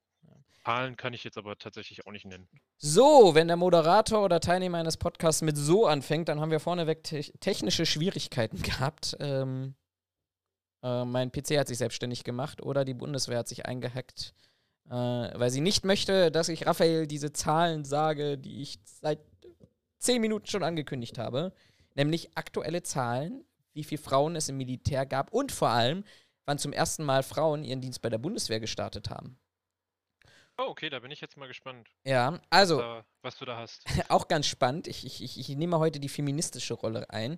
Ähm, zum ersten Mal traten laut Bundeswehr.de am 13. Oktober 1975 fünf Frauen ihren Dienst bei der Bundeswehr an, aber nicht als Soldaten im klassischen Sinne, sondern fünf Ärztinnen im Sanitätsdienst. Und ich finde diesen zweiten Satz ähm, danach, ja, hat, hat, hat einen gewissen Humor. Im Laufe der Zeit traten auch Musikerinnen in der Bundeswehr ein. Okay. Mm, ja, also, Also nicht die klassische die- Soldatenlaufbahn. aber es wundert mich, weil die, also die, die Ärzte, die ich in meiner Laufbahn kennengelernt habe, das waren alles Ärzte, die quasi bei der Bundeswehr beschäftigt waren, auch wirklich als Soldaten. Die hatten auch einen militärischen Dienstgrad. Ist dann aufgrund der, der medizinischen Laufbahn sind es immer alles Offiziere. Mhm. Ähm, deswegen, also dann müssen sie die, müssen sie diese, diese Ärzte ja äh, quasi als Zivilpersonal angestellt haben, würde ich jetzt mal vermuten. Oder vielleicht haben die auch direkt militärischen Dienst, Dienstgrad bekleidet. Das kann ja auch auch sein. Ähm, es gab tatsächlich äh, auch einige zivile Mitarbeiter bei der Bundeswehr. Bei uns war das zum Beispiel die Rechnungsführerin, also die hat diese ganzen Rechnungssachen für unsere Kompanie gemacht. Das war auch eine Frau. Die hat von sich aber auch, auch gesagt, nee, sie hat gar keine Lust, äh, Soldat zu sein, weil äh, die hat es immer so scherzhaft gerade im Sommer gesagt, wenn wir halt in unserer kompletten Uniform unterwegs waren und mit äh, schwarzen Lederstiefeln, meinte sie, ja, ich kann heute mein Sommerkleid tragen äh, und äh, ihr müsst euch in, der, in dem ganzen Zeug, das ihr anhabt, äh, totschwitzen. Hat auf der anderen Seite aber auch gesagt, so, ach, ihr habt es jeden Morgen so einfach, ihr wisst genau, was ihr anziehen müsst und ich muss mir das überlegen. ja, ähm, dieser typische Witz gegenüber Polizisten. Na, seid ihr so angepisst, weil euch Mutti die gleichen Klamotten rausgelegt hat? Ja, ja, ja, genau, genau. Aber also war halt auf einer Augenhöhe.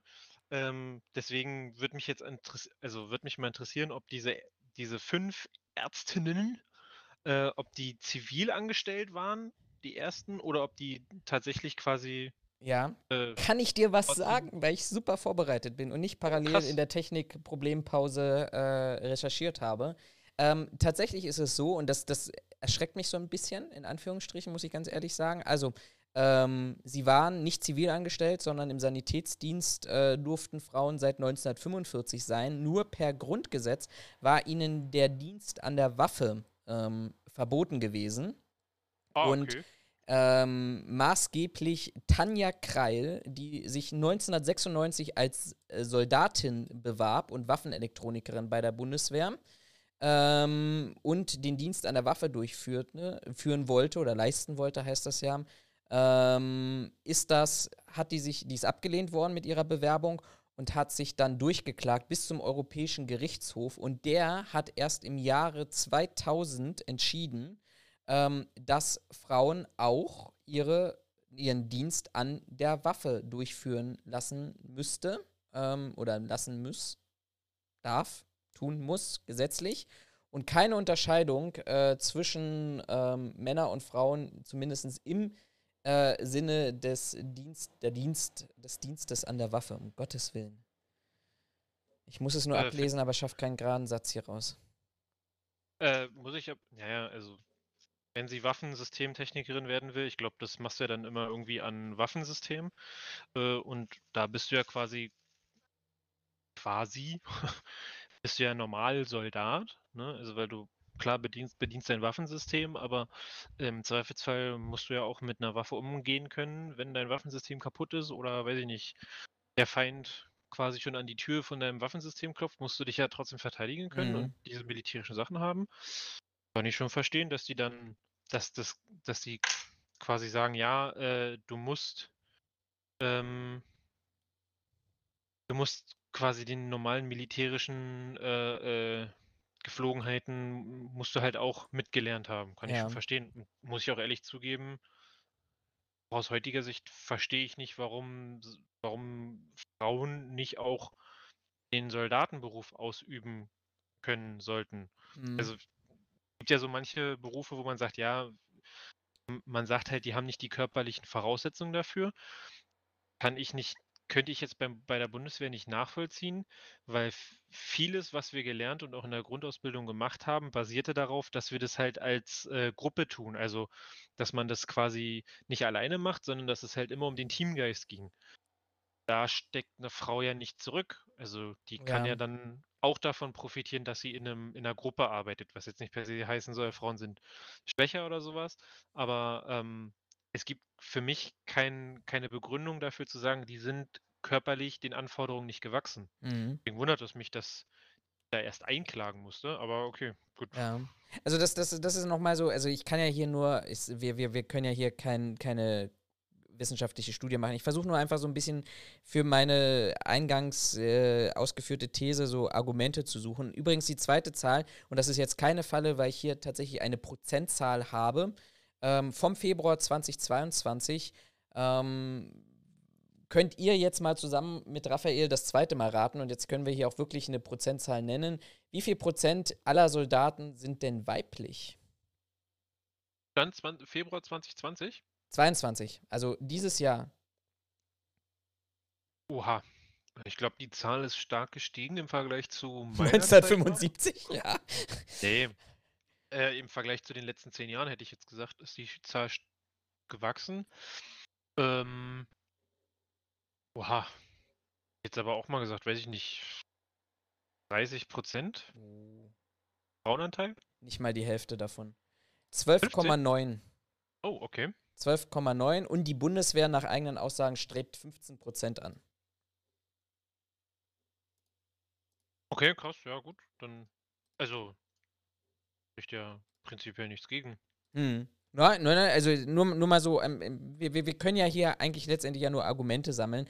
Wir wollen ja, äh, am Ende des Tages können wir, glaube ich, beide nochmal so ein, so ein ähm, vielleicht auch nochmal ein Fazit ziehen für uns selber, aber am Ende des Tages, wie wir es immer sagen und schon so oft in unserem Podcast gesagt haben, das Ziel diese, dieses Formats ist ja nicht am Ende zu sagen, okay, ihr müsst jetzt alle denken, wir brauchen mehr Feministinnen in der Sicherheitsbranche, sondern wir müssen, müssen uns so ein bisschen selbst reflektieren und Philosophie bedeutet ja am Ende des Tages auch nichts anderes als, ja, Gegebenheiten, die wir als normal betrachten, einfach zu hinterfragen und in Frage zu stellen.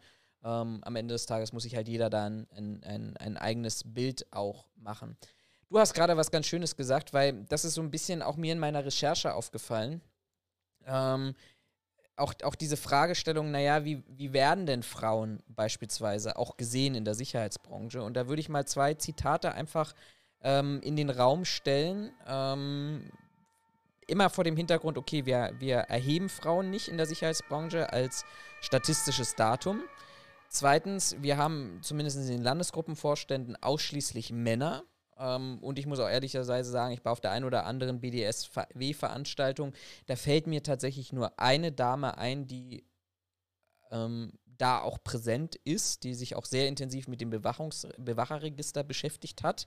Ähm, aber auf der anderen Seite, finde ich, liest man immer solche Aspekte, die. Nee, das, das wäre meine Bewertung, das machen wir im Nachgang. Ich mal zwei Zitate aus demselben Beitrag, die sind übrigens alle unten äh, in der Beschreibung auch dann nachher verlinkt, aus einem Blogbeitrag von SecMarket, wo drin steht, in, der Ton in den jeweiligen Geschlechtergruppen ist biologisch bedingt schon anders hormongesteuert bei den Frauen und zudem sind ähm, zum anderen sind Frauen aufgrund biologischer Gegebenheiten geringe Körpergröße, weniger Muskelmasse sehr gut im Deeskalieren.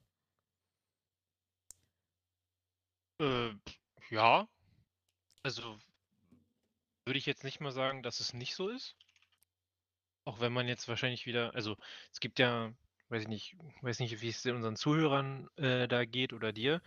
Ähm, je nachdem, mit wem du sprichst, kriegst du dann gerne mal so an den Kopf geknallt, äh, also an den Kopf geknallt von wegen, ja, äh, Menschen sind alle gleich, ja, ist richtig. Äh, und trotzdem wird's, würde ich behaupten, grundsätzlich, dass Männer körperlich einfach stärker sind als Frauen ähm, und sie dafür aber andere Vorteile haben. Ich würde zum Beispiel grundsätzlich mal davon, davon ausgehen, dass, ich sag mal jetzt Durchschnittsfrau, Mhm. äh, empathischer ist als ein Mann. So, Ja. Das ist so mein, mein, meine Einstellung. Das Lass uns mal, bevor wir vielleicht auf, auf Charaktereigenschaften gehen, weshalb ich darüber gesteuert bin. Ähm, ich finde, gestolpert. gestolpert, ja, gestanke, gestolpert bin. Ich finde, diese beiden Aussagen reduzieren ja das weibliche Geschlecht auf biologischen Faktor. Und ähm, da sind wir auch, glaube ich, relativ schnell wieder ähm, an dem Punkt angekommen, wenn du solche Argumente bringst wie, naja, Frauen sind halt hormongesteuert. Ähm, Nee, so würde ich das nicht mal verstehen, dass die hormongesteuert sind, sondern äh, äh, also wirklich rein sachlich, so wie sie es halt auch sagen, dadurch, dass Frauen halt nicht der typische, ich sag mal, also ne, jetzt auch überzogen, aber dass, dass Frauen nicht diese, nicht grundsätzlich diesen typischen, ähm, ich sag mal, Bodybuilder-Anblick oder die, diese, diese Bodybuilder-Figur haben oder halt auch einfach viele Frauen oder ich würde sagen, der Großteil der Frauen ist halt im Vergleich zum Großteil Mann halt körperlich kleiner gebaut, meistens auch zierlicher gebaut. Das, das soll jetzt gar nicht als Schwäche oder abwertend gemeint sein, aber es ist ja faktisch richtig, dass du durchaus deeskalierender wirkst, wenn du halt nicht, weiß ich nicht, wie der Bodybuilder da plötzlich stehst und sagst, was ist denn hier los? mhm. Ne? Ich, Das hat ja immer eine andere Wirkung. Von daher weiß ich gar nicht, ob man das so als reduzieren bezeichnen kann. Naja, es ist, also es wird, es wird ja schon stark die Biologie betont. Ich möchte mal ein zweites Argument einfach da reinwerfen. Das, wo wir Statistik haben, ist ähm, zum Beispiel bei der äh, Fragestellung, okay, in welcher Altersgruppe sind wir denn eigentlich in der Sicherheitsgewerbe unterwegs? Ähm, und wenn ich da mir anschaue, dass 25 Prozent aller Mitarbeiter, ähm, die im privaten Sicherheitsgewerbe korrekt, korrekt muss man dazu sagen, ähm, bei den geringfügig Beschäftigten im Alter zwischen 55 und 65 Jahren sind, finde ich das insofern schon ganz interessant, wenn ich bei der Frau sage, okay, ich lege da Wert auf biologische Merkmale, wie klein, zierlich, schwächlich, wenig aggressiv. Das ist ja übrigens äh, psychologisch belegt. Ne? Es gibt in der Psychologie den sogenannten Waffeneffekt, der letztendlich nichts anderes sagt, als wenn du auftrittst wie ein Tier, sei es aus Ausrüstung oder eben Muskelmaske, du hast jetzt äh, Muskelmasse, du hast den Bodybuilder-Typ gerade eben gesagt, dann sorgst du beim Gegenüber, dann kannst du noch so gut in der Deeskalation sein, du sorgst beim Gegenüber erstmal primär immer für einen ja, Aggressionsfaktor. Dafür kannst du vielleicht nichts, du kannst wirklich der liebste Typ sein, du kannst eine Mickey-Maus-Stimme haben oder sonst irgendwas, aber der andere sieht, wow, okay, da tritt mir jemand gegenüber. Also vom, vom faktischen her würde ich das erstmal auch so stehen lassen. Ich meine, da gibt es auch genug Studien, die sagen, ähm, Deeskalation, Auftreten ist, ist, ist wichtig. Aber wenn ich sage, okay, ich reduziere das mal auf den auf biologischen Bereich eigentlich runter, dann stellt sich natürlich an, an der Stelle die Frage, okay, wenn ich in der Gesamtstruktur irgendwie 25 Prozent habe, die über 55 sind, und jetzt formuliere ich das jetzt auch mal ganz pauschal, da werde ich in den seltensten Fällen bei Mitarbeitern und wo, wo vor allem dann auch noch 13 Prozent 65 Jahre und älter da sind, da werde ich in den seltensten Fällen auch bei den Mitarbeitern die, die, die Bodybuilder-Typen haben. Darüber wird aber am Ende des Tages gar nicht gesprochen, sondern es wird eher darüber gesprochen zu sagen, okay, Frauen sind, ähm, Frauen sind ähm, am Ende des Tages, ähm, ja, letztendlich, ähm, wie soll ich sagen, ähm, eben wegen des biologischen Geschlechts dort ähm, anders gestaltet oder strukturiert. Naja, aber im Endeffekt, wir, also was ich bei sowas immer ehrlicherweise ein bisschen schlecht finde, ist, dass also wir sprechen zwar da, davon, wir reduzieren die Frau gerade auf ihre biologischen Merkmale, ähm, aber das hat ja immer so eine negative Kon wollte gerade einen Fachbegriff benutzen, kommen gerade nicht, kriegen gerade nicht mehr zusammen. Aber im Endeffekt ähm, hat es ja so einen so einen negativen Beigeschmack. Wobei ich finde, das ist, also in meinen Augen ist das ja, das ist ja nicht ne nichts Negatives. Das ist ja genauso wie, hatte die Diskussion heute in einem anderen Kontext, wo es darum ging, naja, es gibt, also eine, eine, eine, eine Freundin von mir hat, hat die Erfahrung gemacht äh, in einer größeren Gruppe, dass sie halt so Charaktertypen definiert haben oder halt, ich sag mal, äh, äh, äh, ja, definiert nicht, sondern äh, herausgefunden haben innerhalb der Gruppe. Und sie haben halt festgestellt, dass es da in dieser Gruppe, die es damals gab, ähm, gab es halt Leute, die waren halt charakterlich dominant geprägt, also so, ich sag mal, Führungskräfte in Anführungszeichen. Und es gab Leute, die, die halt nicht in diese, in diese Riege passten. Mhm. Und wo äh, sie dann äh, festgestellt hat, ja, ähm, dass die Leute, die halt nicht als dominant definiert wurden oder halt nicht also die haben sich am Ende darüber aufgeregt, dass die Dominanten quasi die Führungsposition übernommen haben und das dann halt auch nicht wollten. Und dann haben die Dominanten auch gesagt, gut, dann führen wir nicht. Und das so einen gewissen, ähm, ja, zu einem gewissen Chaos in dieser Gruppendynamik geführt hat, wo ich halt auch der Meinung war, naja, es muss ja nichts Schlechtes sein, dass ich halt nicht der Führungstyp bin. Ja. Es ist ja, also mir darüber bewusst zu sein, zu sagen, okay, ich ich möchte eigentlich gar nicht führen, weil das ist nicht meins oder ich fühle mich damit nicht wohl oder was auch immer. Ich bin eher, weiß nicht, zum Beispiel der Typ, ich halte mich lieber zurück, ich gucke mir das aus dem Hintergrund an, ich mache meine Einwürfe etc. Das ist ja per se nichts Schlechtes. Ja. Ich finde nur, dass, dass wir in der heutigen Zeit ähm, irgendwie immer sofort was Schlechtes darin sehen, wenn jemand sagt, nee, sorry, aber ich bin nicht die Führungsperson, ich, das ist nicht meins. Mhm. Das ist ja nichts Schlechtes, es ist doch gut, dass er das erkannt hat und ich finde das bei, im übertragenen Sinne, finde ich es auch nicht ist es nichts Negatives, wenn wir sagen, ja, Frauen sind rein biologisch oder von mir aus auch äh, aus der Evolution heraus, Anführungszeichen, das schwächere Geschlecht oder biologisch einfach tierlicher gebaut, nenne ich es jetzt mal, um wieder auf die Körper, äh, auf die Körperlichkeit äh, zurückzukommen. Ähm, aber daran ist ja nichts Schlechtes. Wie du schon sagst, das hat ja durchaus einen deeskalierenden Faktor. Da Ja. kann man, daraus kann man ja eine Stärke machen. Also eine Frau, die gut trainiert ist, in welcher Hinsicht auch immer, äh, und jetzt trotzdem nicht aussieht wie ein Bodybuilder, um mal bei der dabei zu bleiben, ähm, die kann ja, also die kann daraus ja durchaus einen Nutzen ziehen, dass sie in der Lage ist, ich sag mal, sich zu verteidigen. Jetzt als Beispiel bleiben wir mal beim Veranstaltungsschutz. Ne? Da hast du, ich sag mal, eine, eine weibliche Mitarbeiterin, weiblich jetzt bezogen darauf, weiß ich nicht, die ist jetzt nicht zwei Meter groß, die ist jetzt nicht 1,90 breit und die hat jetzt nicht überall Muskeln, sondern die ist halt fit. Die sieht in Anführungszeichen trotzdem aus wie eine Frau, auch wenn das jetzt ganz groß, ganz schlecht verstanden werden kann. Das kann ja ein Vorteil sein, dass sie fit ist und trotzdem diese, diese deeskalierende Wirkung auf andere hat, weil andere sie unterschätzen, sagen, ja, äh, guck dir mal dieses, das zierliche Püppchen an, die kann mir gar nichts. Ja, im Zweifelsfall, die dreht dich auf links. Und du siehst es ihr aber nicht an. Das, das kann ja durchaus ein Vorteil, beziehungsweise das kann ja eine Stärke sein. Aber Also kann das nicht auch bei Männern genauso sein? Also ich, ich, ich nehme mal jetzt das Argument. Ich war etliche Jahre operativ unterwegs gewesen und ich hatte, wie gesagt, ich komme aus der Hotelsicherheit, auch in Häusern, die nachts zu Laufhäusern wurden. Ich hatte mit dem sprechenden Klientel ein, ein erhebliches Problem. Also nein, ich hatte Klientel da, die sicherlich bei anderen Kollegen ähm, ein erhebliches Problem gesorgt haben. Ich aber von meinem Auftreten, von meiner Statur, eben auch nicht der Bodybuilder-Typ, habe es aber geschafft, weil das, das mache ich, nenne ich jetzt auch mal so selbstkritisch, der Gegenüber A, von diesem Waffeneffekt her ableitend nicht unbedingt sah, dass er sich jetzt hier irgendwie angegriffen fühlt. B, vielleicht aber auch selber gesagt hat an der Stelle, okay, mit dem lege ich mich nicht an, weil äh, den, den, den puste ich ja sowieso um und ich in der Situation ganz anders Situationen deeskalieren konnte. Und dann komme ich eigentlich an den zweiten Punkt der Frage, ist es eigentlich unsere Aufgabe als private Sicherheitskraft in einer Situation, die tatsächlich eskaliert ist, in Klammern dann vielleicht für 12 Euro, ähm, in, in den ostdeutschen Ländern, Stundenlohn, wirklich auch in die Situation und die körperliche ähm, ähm, Auseinandersetzung zu suchen. Ähm, es muss per se nichts Schlechtes sein, wenn äh, auch Männer, ich sag mal, eine weiterhin zierliche Figur haben oder nicht der, weiß ich nicht, der Stereotyp Mann mit äh, Muskeln, breitem Kreuz und weiß ich nicht, 1,90 groß ist. Das muss ja nichts Schlechtes sein. Das ist ja genauso deeskalierend, hast du schon recht.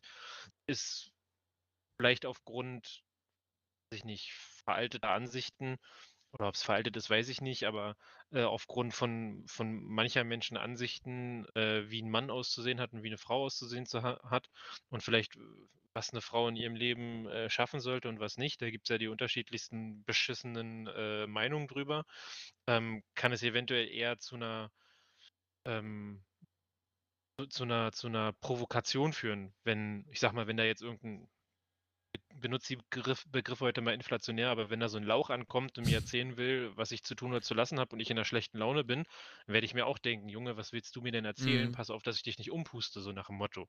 Ne? Ja. Ne?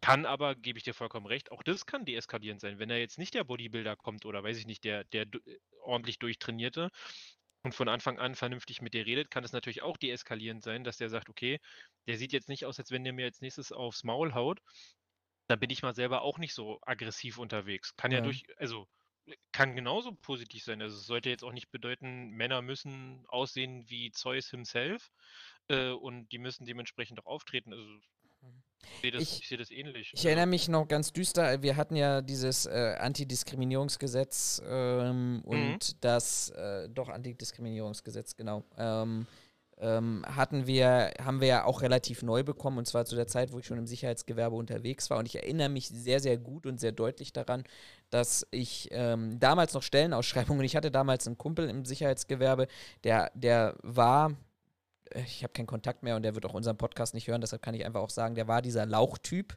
und der hat sich auf Stellenausschreibungen beworben, als dann das, das ähm, Antidiskriminierungsgesetz kam ähm, die explizit noch so formuliert waren. Wir suchen den Sicherheitsmitarbeiter 1,90 groß, breite Muskeln, Schultern, Bodybuilder-Typ, hat sich darauf beworben, hat ein Ganzkörperfoto immer mitgeschickt, hat die Absage bekommen und das dann seinem Anwalt gegeben. Das hat er zwei oder dreimal gemacht und sich dann außergerichtlich ähm, darauf geeinigt, weil es eben die Entscheidung der Ablehnung eben auf Basis körperlicher Merkmale erfolgt ist ohne vielleicht die Frage zu stellen, und da komme ich auch wieder mit der, der, der, dem rechtlichen Aspekt, dass ja die DGUV 23 schon sagt, okay, ich muss eine geistige und körperliche Eignung für eine bestimmte Position haben, aber ähm, das, ist, das ist auch immer so mein Argument, wenn ich, wenn ich beispielsweise bei der, die Feuerwehr grenze ich mal so ein bisschen aus, aber wenn ich bei der Polizei gucke und sage, okay, ich muss eigentlich als als, als Polizist einmal einen Sporttest machen und wenn ich dann die Verbeamtung bin, auch hier über, ich übertreibe jetzt hier mal bewusst, aber wenn ich in einer Verbeamtung bin, kann ich mich auch mit 120 Kilo aus dem Streifenwagen rausquetschen ähm, bei einer, nach einem Alarmeinsatz wo ich dann auch sage, okay, als junger Mensch, der vielleicht aber jetzt gerade nicht die körperlichen Voraussetzungen von der Größe erfüllt, ähm, würde ich trotzdem immer noch behaupten, dass ich vielleicht dann auch deutlich leistungsfähiger, mindestens im Sprinten bin, als äh, die 120 Kilo ähm, Bierfass am Bauch. Ähm, ich würde ganz gerne aber trotzdem mal noch meine Frau zu, zu ähm, hier mit einbinden, zumindest in Form eines Kommentars, weil ich auch gerade so ein bisschen merke, es fällt mir schwer und das muss man vielleicht auch schon mal als Selbstkritik so ein bisschen mitnehmen ähm, dass, wir, dass wir das rein hier jetzt unter Männern gerade diskutieren. Aber die Silke hat mir auf Instagram geschrieben, genau zu diesem Zitat oder zu den Zitaten, die ich gerade geschrieben habe, ähm, vom Namen her weiblich, aber ich betone es nochmal. Wir agieren nicht mit Körpergröße und Muskelmasse, ich agiere lieber mit Kopf, Empathie sowie Kommunikation. Ich finde es als Frau abwertend, über den Körper und das Geschlecht bewertet zu werden. Männer, die so werten, agieren wohl lieber mit Gewalt als rechtlich korrekt mit, als mit ihren mentalen Fähigkeiten und Fertigkeiten. Und das mit den Fähigkeiten und Fertigkeiten ist nicht geschlechtsbezogen. Auch unter Frauen in Sicherheitsberufen gibt es die Kategorie, die aggressiv reagieren und somit mit Gewalt ich glaube, das könnte so, so, so, vielleicht auch die, der, der erste Ansatz an dieser Stelle sein, einfach zu sagen, ähm, und auch diese Umfrage habe ich gemacht und alle haben irgendwie, äh, zumindest von meinen Follower, das entsprechend auch bewertet, haben gesagt, naja, also vielleicht ist dieses Thema, ist jemand deeskalierend, ist jemand ähm, aggressiv, ist jemand körperlich einer Situation, ja, ähm, na, oh Gott, Sprachfindungsstörung heute, ähm, kann jemand körperlich auch in einer Situation umgehen, hat vielleicht doch weniger mit dem Schlecht Geschlecht zu tun, als ich habe jetzt zig Berichte über die Sportmesse in, ähm, in Köln war die, glaube ich, oder in NRW zumindest, ähm, vom letzten Wochenende gesehen. Also ich muss ganz ehrlich sagen, ich hätte mich ungern mit einem Großteil der dort auftretenden Frauen angelegt und im Boxring gemessen. Ne? Also das, das, das ist vielleicht dann am Ende des Tages doch eine sehr, sehr individuelle Kategorie, sagt aber meines Erachtens viel über die Sichtweise auf, die wir ähm, in der Branche vielleicht auch noch auf Frauen haben. Äh, ich sag mal so, im Grunde genommen können wir uns mit der ganzen Diskussion äh, Frau versus Mann, die wir hier führen, können wir uns eigentlich nur ins Fettnäpfchen setzen, weil wir sind ja nicht aussagekräftig, was Frauen angeht. Ich gebe, also ich kann sie verstehen, dass sie äh, schreibt, sie findet es äh, scheiße, wenn sie auf ihre, auf, auf ihren Körper reduziert wird. Muss man leider ehrlicherweise sagen, an einigen Stellen muss man aber halt auch das Körperliche mit einbeziehen. Und da kannst du geistig ja durch, also deutlich auf einer höheren Ebene sein als jeder Mann, was auch gut ist und was auch richtig ist und was auch notwendig ist. Es gibt aber einfach ein paar, ähm, paar Sachen, wo es dann halt wieder auf eine Körperlichkeit ankommt. Ja gut, aber wenn ich da, also da komme ich einfach auf dieses Beispiel der, der Sportmesse von letztem Wochenende. Wenn ich da aber eben eine Person weiblichen Geschlechts habe, die zehnmal die Woche ins Fitnessstudio geht und ähm, mehr Muskeln hat, als mein Oberschenkel breit ist, dann hat das aber am Ende des Tages nichts mit dem Geschlecht zu tun, meines Erachtens, sondern dann mit der individuellen Konstitution der Person, des Menschen. Ja, das ist richtig. Nur die, ähm, wenn wir, ähm, wenn wir, wenn wir uns den, wenn wir, also geht mir nicht darum, aber ich habe diese Diskussion schon so häufig gehabt, ähm, wenn wir davon reden, ja, ich will nicht auf, mein, auf meine körperliche Leistungsfähigkeit reduziert werden, dann müsste man ja aber auch im Umkehrschluss sagen können, alles klar, wenn du sagst, dass das kein Hindernisgrund ist, dann kannst du ja die gleichen Leistungen erbringen wie ein Mann. Oder das Argument habe ich erwartet, ja, ja. Ja, ich weiß. Und ich habe es mir auch gerade, während du geredet hast, extra rausgesucht. Ich habe mir jetzt mal ähm, die die Einstellungsvoraussetzung der Berliner Polizei rausgesucht, weil ich wissen wollte, ob sie immer noch unterscheiden. Ähm, überlege gerade. Müsste jetzt nochmal nachgucken. Ich bin der Meinung, die Feuerwehr macht zum Beispiel diesen Unterschied nicht in Berlin bei der Einstellungsprüfung. Die Polizei unterscheidet bei der Sportleistungsprüfung, so heißt es offiziell bei denen, unterscheiden sie bei den Zielvorgaben zwischen Mann und Frau. Mhm. Wenn wir jetzt sagen, okay, du willst nicht auf deinen Körper reduziert werden, hätte ich jetzt gesagt, okay, dann musst du aber auch die gleiche Leistung erbringen wie ein Mann, beziehungsweise wir müssen die, die Leistungsgrenze so anpassen, dass sie für beide Geschlechter schaffbar sind oder von mir aus für alle drei Geschlechter schaffbar sind. Ähm, dann darf aber ein Mann nicht mehr leisten oder darf nicht von einem Mann ausgegangen werden, dass er mehr leisten kann als eine Frau, weil entweder sind sie alle gleich, was das angeht, oder sie sind es mhm. nicht. Und wenn ich mir das jetzt angucke, also die müssen hier, ein, ist jetzt nur kurz rübergezogen, die müssen ähm, zum Beispiel hier bei, dem, bei der Sportprüfung müssen sie einen Parcours laufen. Hier steht drin, einzuhaltende Zeitvorgabe für Männer ist Maximum 3 Minuten 25. Frauen dürfen Maximum 4 Minuten brauchen. Also die haben deut Anführungszeichen mhm. deutlich mehr Zeit. Es wird sogar nochmal unterschieden, ab einem Alter von 30 Jahren, bist du halt ein alter Knacker, haben Männer nochmal 5 Sekunden mehr und Frauen auch. Also Männer dürfen dann 3 Minuten 30 brauchen, Frauen 4 Minuten 5. So, und ich kann das verstehen, was sie sagt, und ich bin da auch voll bei ihr. Und ich finde es auch in Ordnung. Es wird aber nichts an der Tatsache ändern. Du kannst mit so viel Kopf, wie du willst, an, an Situationen rangehen. Es wird immer Situationen geben, wo einer mit Kopf wo du da nicht rankommst. Weiß mhm. nicht, der ist besoffen, der ist hochaggressiv. Lass, ja. Er kann ja auch irgendwas anderes sein, weiß ich nicht, ist ein Chauvinist, ist, ein, ist einfach nur ein Arschloch. Gibt ja. ja alles Mögliche. Es wird immer Situationen geben, wo du zwar mit Verstand und mit sachlicher Argumentation und äh, gesetzestreu rangehst, das wird beim Gegenüber aber nicht funktionieren, weil der Gegenüber von mir aus beispielsweise einfach nicht äh, gesetzestreu sein will. Und wenn du dann in der Situation bist, dass du dem aber sagen musst, hey, ähm, du musst dich aber gesetzestreu verhalten und deine ganze Argumentation, deine ganze Sachlichkeit, dein, dein ganzer Grips und dein ganzer Verstand, den du besitzt, der bringt dich nicht voran, dann bist du ja irgendwann gezwungen, eine gewisse Körperlichkeit an den Tag zu legen. Sei es nur, dass du dich vor ihm aufbaust, um ihn, weiß ich nicht, einzuschüchtern oder einfach nur mit einer gewissen körperlichen Haltung eine Grenze zu ziehen, zu sagen, hey, bis hierhin und nicht weiter, weil hier ist einfach mal Feierabend. Mhm. Und wenn du dann würde ich jetzt mal aus meiner, aus meiner, aus meinem männlichen Verständnis heraus, wenn du dann 1,60 groß bist und dich von einem 1,80-Typen aufbaust und sagst, hey, bis hierhin und nicht weiter, glaube ich nicht, dass es den gleichen Effekt hat, wie wenn es ein Typ machen würde. Und an dem Punkt, wie gesagt, soll nicht heißen, Frauen können bestimmte Jobs nicht machen. Bin ich voll dagegen. Frauen sollen jeden gleichen Beruf machen sollen können wie Männer auch.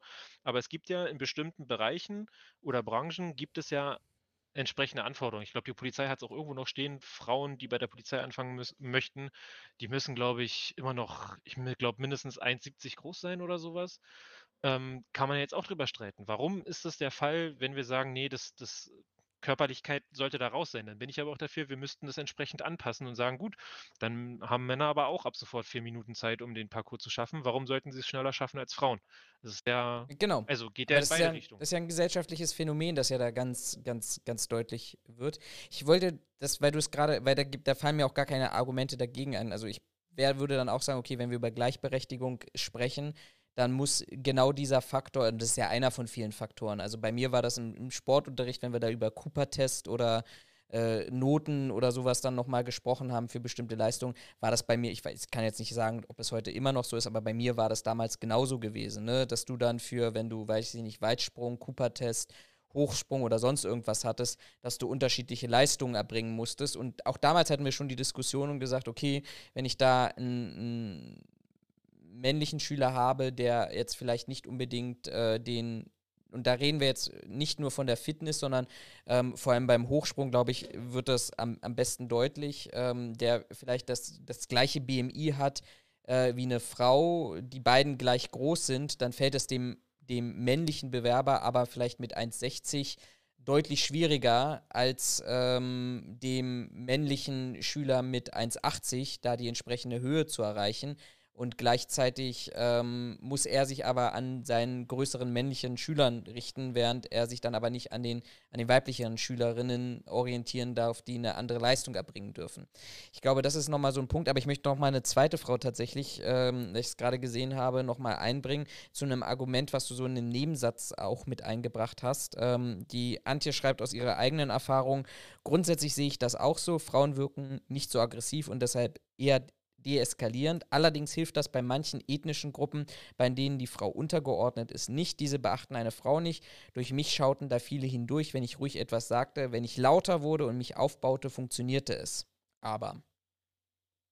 Das war, glaube ich, auch so ein Argument, das du gerade eben gebracht hast, in, in dem es darum ging, ähm, ähm, dass wir nicht nur vielleicht eine, eine klassische Anforderung im Sinne von ähm, vielleicht auch der DGUV 23 für die jeweilige Tätigkeit haben ähm, oder auch ähm, von der geistigen oder körperlichen Unterschiede kamen, sondern ich glaube, wir müssen uns auch anschauen, in welchem Milieu bewegen wir uns ähm, oder in welchen Aufträgen bewegen wir uns, wo ich dann vielleicht auch ähm, dann ähm, Männer bewusster einsetzen kann, weil ich dann vielleicht auch in einem männerdominierten Bereich unterwegs bin, die vielleicht auch ein ganz anderes Frauenbild haben, selbst wenn bei uns in Deutschland gesellschaftlich die Gleichstellung zu 100 Prozent da wäre, ähm, könnte das vielleicht im, im Umgang mit, mit schwierigen Personen uns aber auch nicht helfen.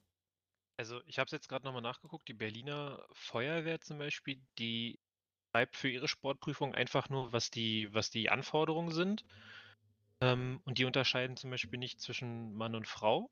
Also die Frau muss bei der Berliner Feuerwehr im Auswahlverfahren die gleichen Leistungen erbringen wie der Mann. Aber es macht ja auch Sinn. Ja, macht es, aber ich finde, das macht halt eigentlich auch Sinn bei der Polizei. Ja, also das, das war gerade so ein Gedanke. Ähm, ich glaube, bei der Feuerwehr kann man sich sehr einfach vorstellen, wenn ich in, eine, in einer brennenden Wohnung feststecke, ähm, dann ist es mir eigentlich völlig egal, ob ich von Mann oder Frau gerettet bin äh, oder werde. Ähm, die soll im Zweifel mich da raustragen. Der, die das, sollte mich im Zweifel da raustragen können. Ähm, bei, bei der Polizei ist es doch genauso, wenn ich in der, in der körperlichen Auseinandersetzung bin, in der Schlägerei oder angegriffen wurde und die erste eintreffende Streifenwagen sind halt zwei Polizeibeamtinnen, dann hätte ich da auch die gleiche Erwartung, äh, dass die beiden Polizei, Polizistinnen mich da auch schützen und retten können. Genau, und ich hatte das ähm, bei dem, bei dem Veranstaltungssicherheitsdienst, bei dem ich war, hatten wir diese, ich sag mal, oder wir hatten nicht die Diskussion, sondern unser, äh, der, der, ähm, der Unternehmer oder das Unternehmen hat es halt auch klar kommuniziert. Die haben gesagt, wir wollen keine Bodybuilder als ähm, Sicherheitskräfte haben. Also die haben wirklich, ich sag mal, nach dem stinknormalen Typen und auch nach der stinknormalen Frau gesucht. Also es ging nicht darum, die sollen nicht aussehen wie Schläger, sage ich mal, sondern das soll Querschnitt der Gesellschaft sein, nenne ich es jetzt einfach mal. Ne? Also ganz normale Frauen. Die eine ist für ihr Gewicht ein bisschen zu klein und der eine Typ ist für sein Gewicht deutlich zu groß, keine Ahnung. Ne? Aber halt alles. Die haben aber auch ganz klar gesagt, ja, aber es gibt so einige, äh, einige äh, Positionen, die wir besetzen und da achten wir halt schon drauf, dass das Leute mit einer gewissen körperlichen, ähm, mit einem körperlichen Aussehen sind. Was halt den Hintergrund hatte, dass das die Leute waren, weiß ich nicht, wenn wir im Veranstaltungshaus waren, ähm, die sind in der Regel, das waren auch immer die gleichen, die Streife gelaufen sind, was halt den Hintergrund hatte. Eine Streife war halt deutlich mobiler, als wenn du, weiß ich nicht, irgendwo an einem Fahrstuhl stehst oder Einlasskontrolle machst. Ähm, und wenn es dann aber irgendwo Stress gab, auch mit einem mit einem Betrunkenen oder irgendeinem aggressiven Gast oder sowas, dann war die Streife diejenige, die den nach draußen gebracht hat. Das können Leute, die ganz normal aussehen, auch. Aber wenn du da halt zwei Typen oder zwei Bären vor dir stehen hast, dann macht es halt erstmal einen anderen Eindruck und im Zweifelsfall wirkst du ja auch anders auf dein Gegenüber, als wenn du da jetzt mit zwei Mädels ankommst, die, sag's wieder so ganz böse, äh, weiß ich nicht, 1,70 groß sind und schlank gebaut. Was Mhm. nicht, was ja nicht schlimm ist, was ja auch vollkommen in Ordnung ist. Und auch die haben mit Sicherheit ihre Kniffe und auch ihre, mit Sicherheit auch da Frauen, die die Kraft haben und mich da raustragen. Und ich bin aktuell nicht der leichteste. Ähm, Corona-Pandemie Haben wir ja, vorhin, ja, wir haben vorhin festgestellt. 180 Äh, Kilo, 1,20 Meter groß. Genau. Quadratisch praktisch gut.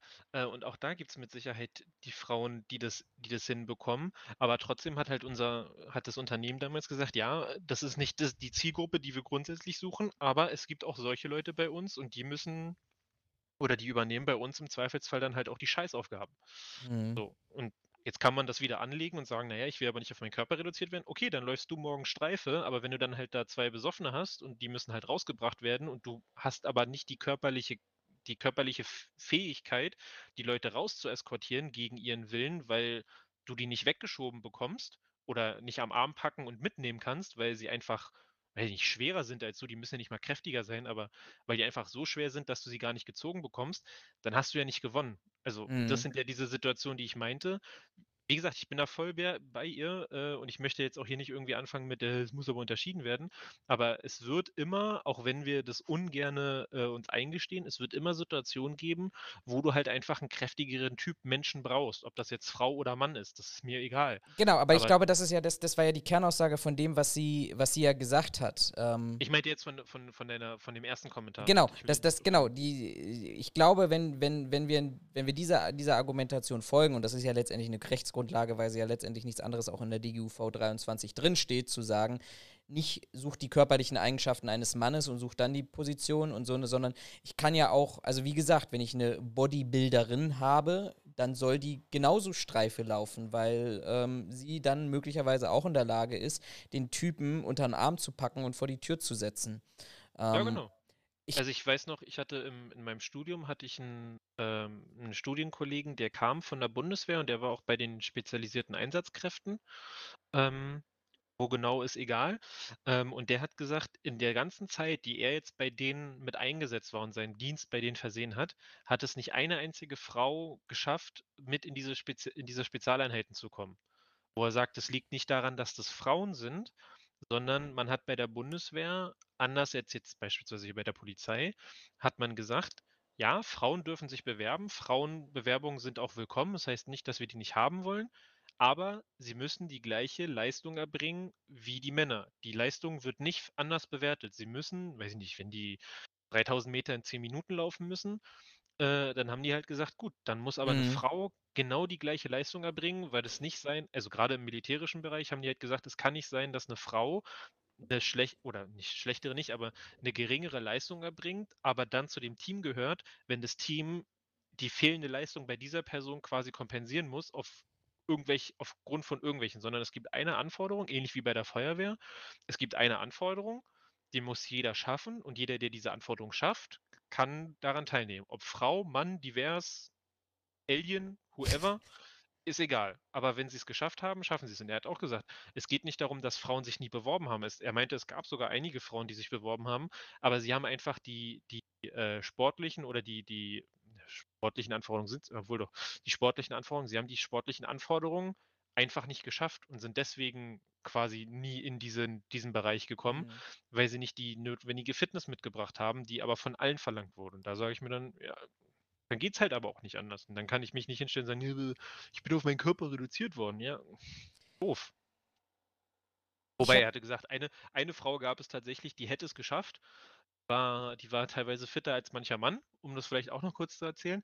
Die hat sich dann tatsächlich aber dagegen entschieden, weil die, glaube ich, in den Sportkader oder sowas mit aufgenommen wurde und hat dann eine sportliche Karriere äh, in Form von, weiß ich nicht, hier die meisten deutschen Spitzensportler, die zu Olympia und so fahren, die sind in der Regel auch Soldaten, aber dann im Sportkader und die werden halt darüber, mhm. ich sag mhm. mal, angestellt. Und die ist dann, glaube ich, in die Richtung gegangen, weil die da ganz gut ähm, äh, von ihrer Sportlichkeit reingepasst hat. Und da meinte er, die hat das Auswahlverfahren, glaube ich, nicht bis zum Ende gemacht, bin ich der Meinung, wenn ich mich richtig erinnere. Aber da war der festen Überzeugung, wenn die es bis zu Ende gemacht hätte, die hätte es geschafft. Ja. Aber die hat sich dann halt, weil es ein anderes, besseres Angebot gab, hat die sich dann halt einfach umentschieden. Ich habe ein, ein, letztes Zitat noch gefunden. Ähm, wie gesagt, ihr findet die ganzen Zitate, die ich hier anspreche, auch nochmal in den, in den Show Notes äh, äh, verlinkt. Und damit würde ich auch tatsächlich mein Fazit einleiten ähm, und Raphael dann die Abschlussworte geben. Du kannst dich schon mal vorbereiten. Ähm, zehn Minuten hast du jetzt Zeit. ähm, nee, ich habe ich hab noch ein letztes Zitat gefunden, auch von ähm, einem, einem Sicherheitsdienst, vom Blog eines Sicherheitsdienstes, ähm, der schreibt, es wird von den Klienten sehr oft eben nicht mehr starke Präsenz verlangt, sondern ein diplomatisches und unauffälliges Auftreten, das wiederum ideal von Frauen gegeben wird. Ähm, da fiel mir ganz spontan an dieser Stelle ein, die Fragestellung, naja, über wen sagt das denn eigentlich mehr aus? Heißt das, sagt das etwas mehr aus über das Frauenbild, was die Branche hat? Oder sagt das, und du kannst das ja auch in einer anderen Weise interpretieren, nämlich über die Fragestellung der fehlenden Kompetenz der Männer? Ähm, weil diese, dieses Zitat zumindest man ja auch dahingehend auslegen kann, naja, wir finden Frauen klasse, weil die diplomatisch und unauffällig auftreten. Männer haben halt die starke Präsenz. Das ist halt der Elefant im Porzellanladen. Den trauen wir das nicht zu, also brauchen wir an dieser Stelle Frauen. Mein Fazit von dieser, von dieser Diskussion, das vorläufige Fazit muss man ja dazu sagen, wir wollen ja noch mehr Frauenstimmen hören und eine werden wir definitiv noch gemeinsam hören. Äh, müssen wir mal einen Termin ausmachen irgendwann ähm, ist einfach daraus, ich glaube, wir müssen dahin kommen, dass wir weniger, und da bin ich ganz deutlich bei Silke, dass wir weniger darüber sprechen, über ähm, Männer können das besser, Frauen können das besser.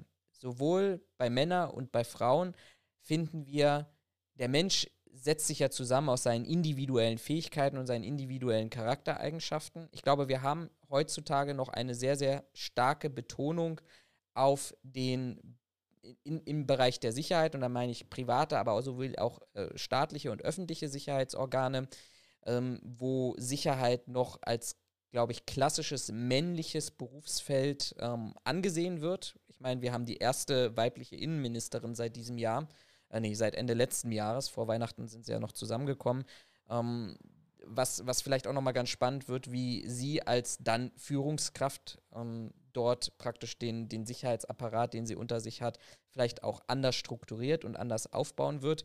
Aber am Ende des Tages ähm, ist das, glaube ich, schwierig, in genau diese Klientel oder diese beiden Bereiche einzugruppieren. Das ist ein Mann, der kann dieses, das ist eine Frau, die kann jenes, sondern ähm, wir werden Frauen haben, die genauso aggressiv auftreten können wie Männer. Auch da gibt es unzählige Beispiele. Wir werden aber auch Männer erleben, und auch das habe ich auch schon persönlich in, in einem sehr umfangreichen Maße erlebt, die konnten reden, die waren charmant, die waren einfühlsam, die waren empathisch ähm, und die konnten einfach von ihrem Auftreten her, von ihrer Art und Weise, von ihren Charaktertypen, Typus ähm, auch deeskalieren. Ich glaube, wo wir hinkommen müssen und diese Anforderung haben wir und da müssen wir uns einfach auch noch mal im privaten Sicherheitsgewerbe ein bisschen stärker auch nochmal auf die rechtlichen Gegebenheiten konzentrieren. Wir müssen schauen, dass wir eigentlich eine DGUV-Vorschrift haben, die genau das sagt, nämlich eigentlich die Frage oder die Frage der Gleichberechtigung ähm, vorgibt und definiert, nämlich die sagt nicht unterscheide nach Geschlechtern, sondern unterscheide nach den körperlichen und geistigen Fähigkeiten. Und da können wir in bestimmten Positionen Männer haben, die einfach unfähig sind oder nicht da geeignet dafür sind. Wir können aber auch in anderen Positionen Frauen haben, die dafür geeignet, mehr oder weniger geeignet sind. Heißt aber in der ganzen Konsequenz, und das wäre dann tatsächlich mein Abschlussfazit und die, die letzte Aussage dazu, wir müssen wegkommen davon, dass wir sagen, okay, wir rüsten uns jetzt auf wie der allerbeste Bundeswehrsoldat an dieser Stelle. Ähm, weil viel hilft viel an dieser Stelle. Nee, das hilft auch nicht. Dazu gibt es psychologische Studien. Eine haben wir heute angesprochen, den sogenannten Waffeneffekt. Ähm, wir haben aber unsere stärkste Waffe, ist, glaube ich, am Ende des Tages immer noch unsere Kommunikation, unser Auftreten, unser deeskalierendes Verhalten. Und das können meines Erachtens Männer genauso gut wie Frauen und Frauen genauso gut wie Männer. Gebe ich dir recht. Ähm, würde ich auch quasi sagen, dass wir von dieser, wie du schon gesagt hast, von dieser Einstellung, das kann Mann, das kann Frau wegkommen müssen und es nach meinem Dafürhalten auch in der, im, in der Sicherheitsbranche mehr so machen müssen wie zum Beispiel eine Feuerwehr, dass wir sagen, das sind die Anforderungen, die erfüllt werden müssen. Alle können sich bewerben und alle können, können zeigen oder beweisen, dass sie diesen, diese Anforderungen erfüllen. Dann ist es unerheblich dafür, ob das sich um eine Frau handelt oder um einen Mann oder um das Alien oder den Diversen ähm, dann kann das quasi einfach, kann diesen Job jeder ausführen. Ich, jetzt kann man die Diskussion natürlich weiterführen, ob Anforderungen immer so groß sind, aber im Endeffekt, wenn wir da hinkommen, dass wir sagen, okay, ist egal, Recht ist egal, aber erfülle diese Anforderung, okay, du hast diese Anforderung geschafft, top, dann bist du dabei, dann äh, kann ich da halt eine gewisse Erwartungshaltung dran setzen glaube, da müssen wir in manchen Bereichen, vielleicht auch nicht in allen Bereichen in der Sicherheitsbranche, aber in, in einigen Bereichen muss man da eventuell einfach noch hinkommen. Weil, wie du schon sagst, nicht nur Frauen können deeskalierend oder diplomatisch auftreten, sondern kann es halt auch Männer für geben. Aufgrund von Charakter, von, von Ausstrahlung oder was auch immer oder von eigener, von, von Körpersprache, sage ich mal. Ähm, da bin ich, ich bin auch echt gespannt, ähm, wenn äh, wir die, die eine Dame, die du ange angekündigt hattest, äh, wenn wir die Möglichkeit haben, mit ihr mal darüber zu sprechen. Also mit ein bisschen Glück hört sie ja unseren Podcast heute und zerreißt mich dann bei dem entsprechenden Termin äh, mich in der Luft. Bin ich gespannt. Äh, ich hätte es wahrscheinlich auch irgendwo ein bisschen verdient. Äh, aber äh, ich bin mal gespannt, wie, wie, wie, dieses Gespräch wird und sie die Sachen auch sieht. Vielleicht auch dann mal aus einer, in Anführungszeichen, weiblichen Perspektive. Von daher, ja. Bin ich gespannt, wie das ja? Was? Ja. Und wie ihr es seht, wollte ich gerade schon einleiten. So. Das könnt ihr uns natürlich in den Kommentaren über und über alle Kanäle, die wir auch natürlich wieder in den Show Notes verlinken, uns mitteilen und uns euer Feedback zusenden. Ja, dann würde ich sagen. Sehen wir uns in zwei Monaten wieder. nee, ich, hätte, ich wollte jetzt sagen, beenden wir die Diskussion an der Stelle, auch wenn man, wenn wir uns da weiter im Kreis drehen können. Ähm, ja, wenn ihr Kommentare habt, neben dem, was Florian gerade schon gesagt hat, schreibt es in die Kommentare. Verreist mich auch gerne dafür meine Meinung. Äh, ich, ich, ahne es schon. Nur der ähm, Penisspruch ähm, wird negativ aufgenommen. Ja, bestimmt, nur der. Aber ich erinnere da nochmal an Herrn Matterhorn. Ähm, genau, und dann wünschen wir euch einen schönen Abend, schönen Morgen, schönen Tag, wann auch immer ihr das hier hört. Äh, und hoffen mal, dass wir nicht erst in zwei Monaten den nächsten Podcast aufnehmen. In diesem Sinne, In diesem bleibt Sinne. gesund. Ja, und bis zum nächsten Mal. Tschüss. Bis zum nächsten Mal. Macht's gut. Ciao, ciao.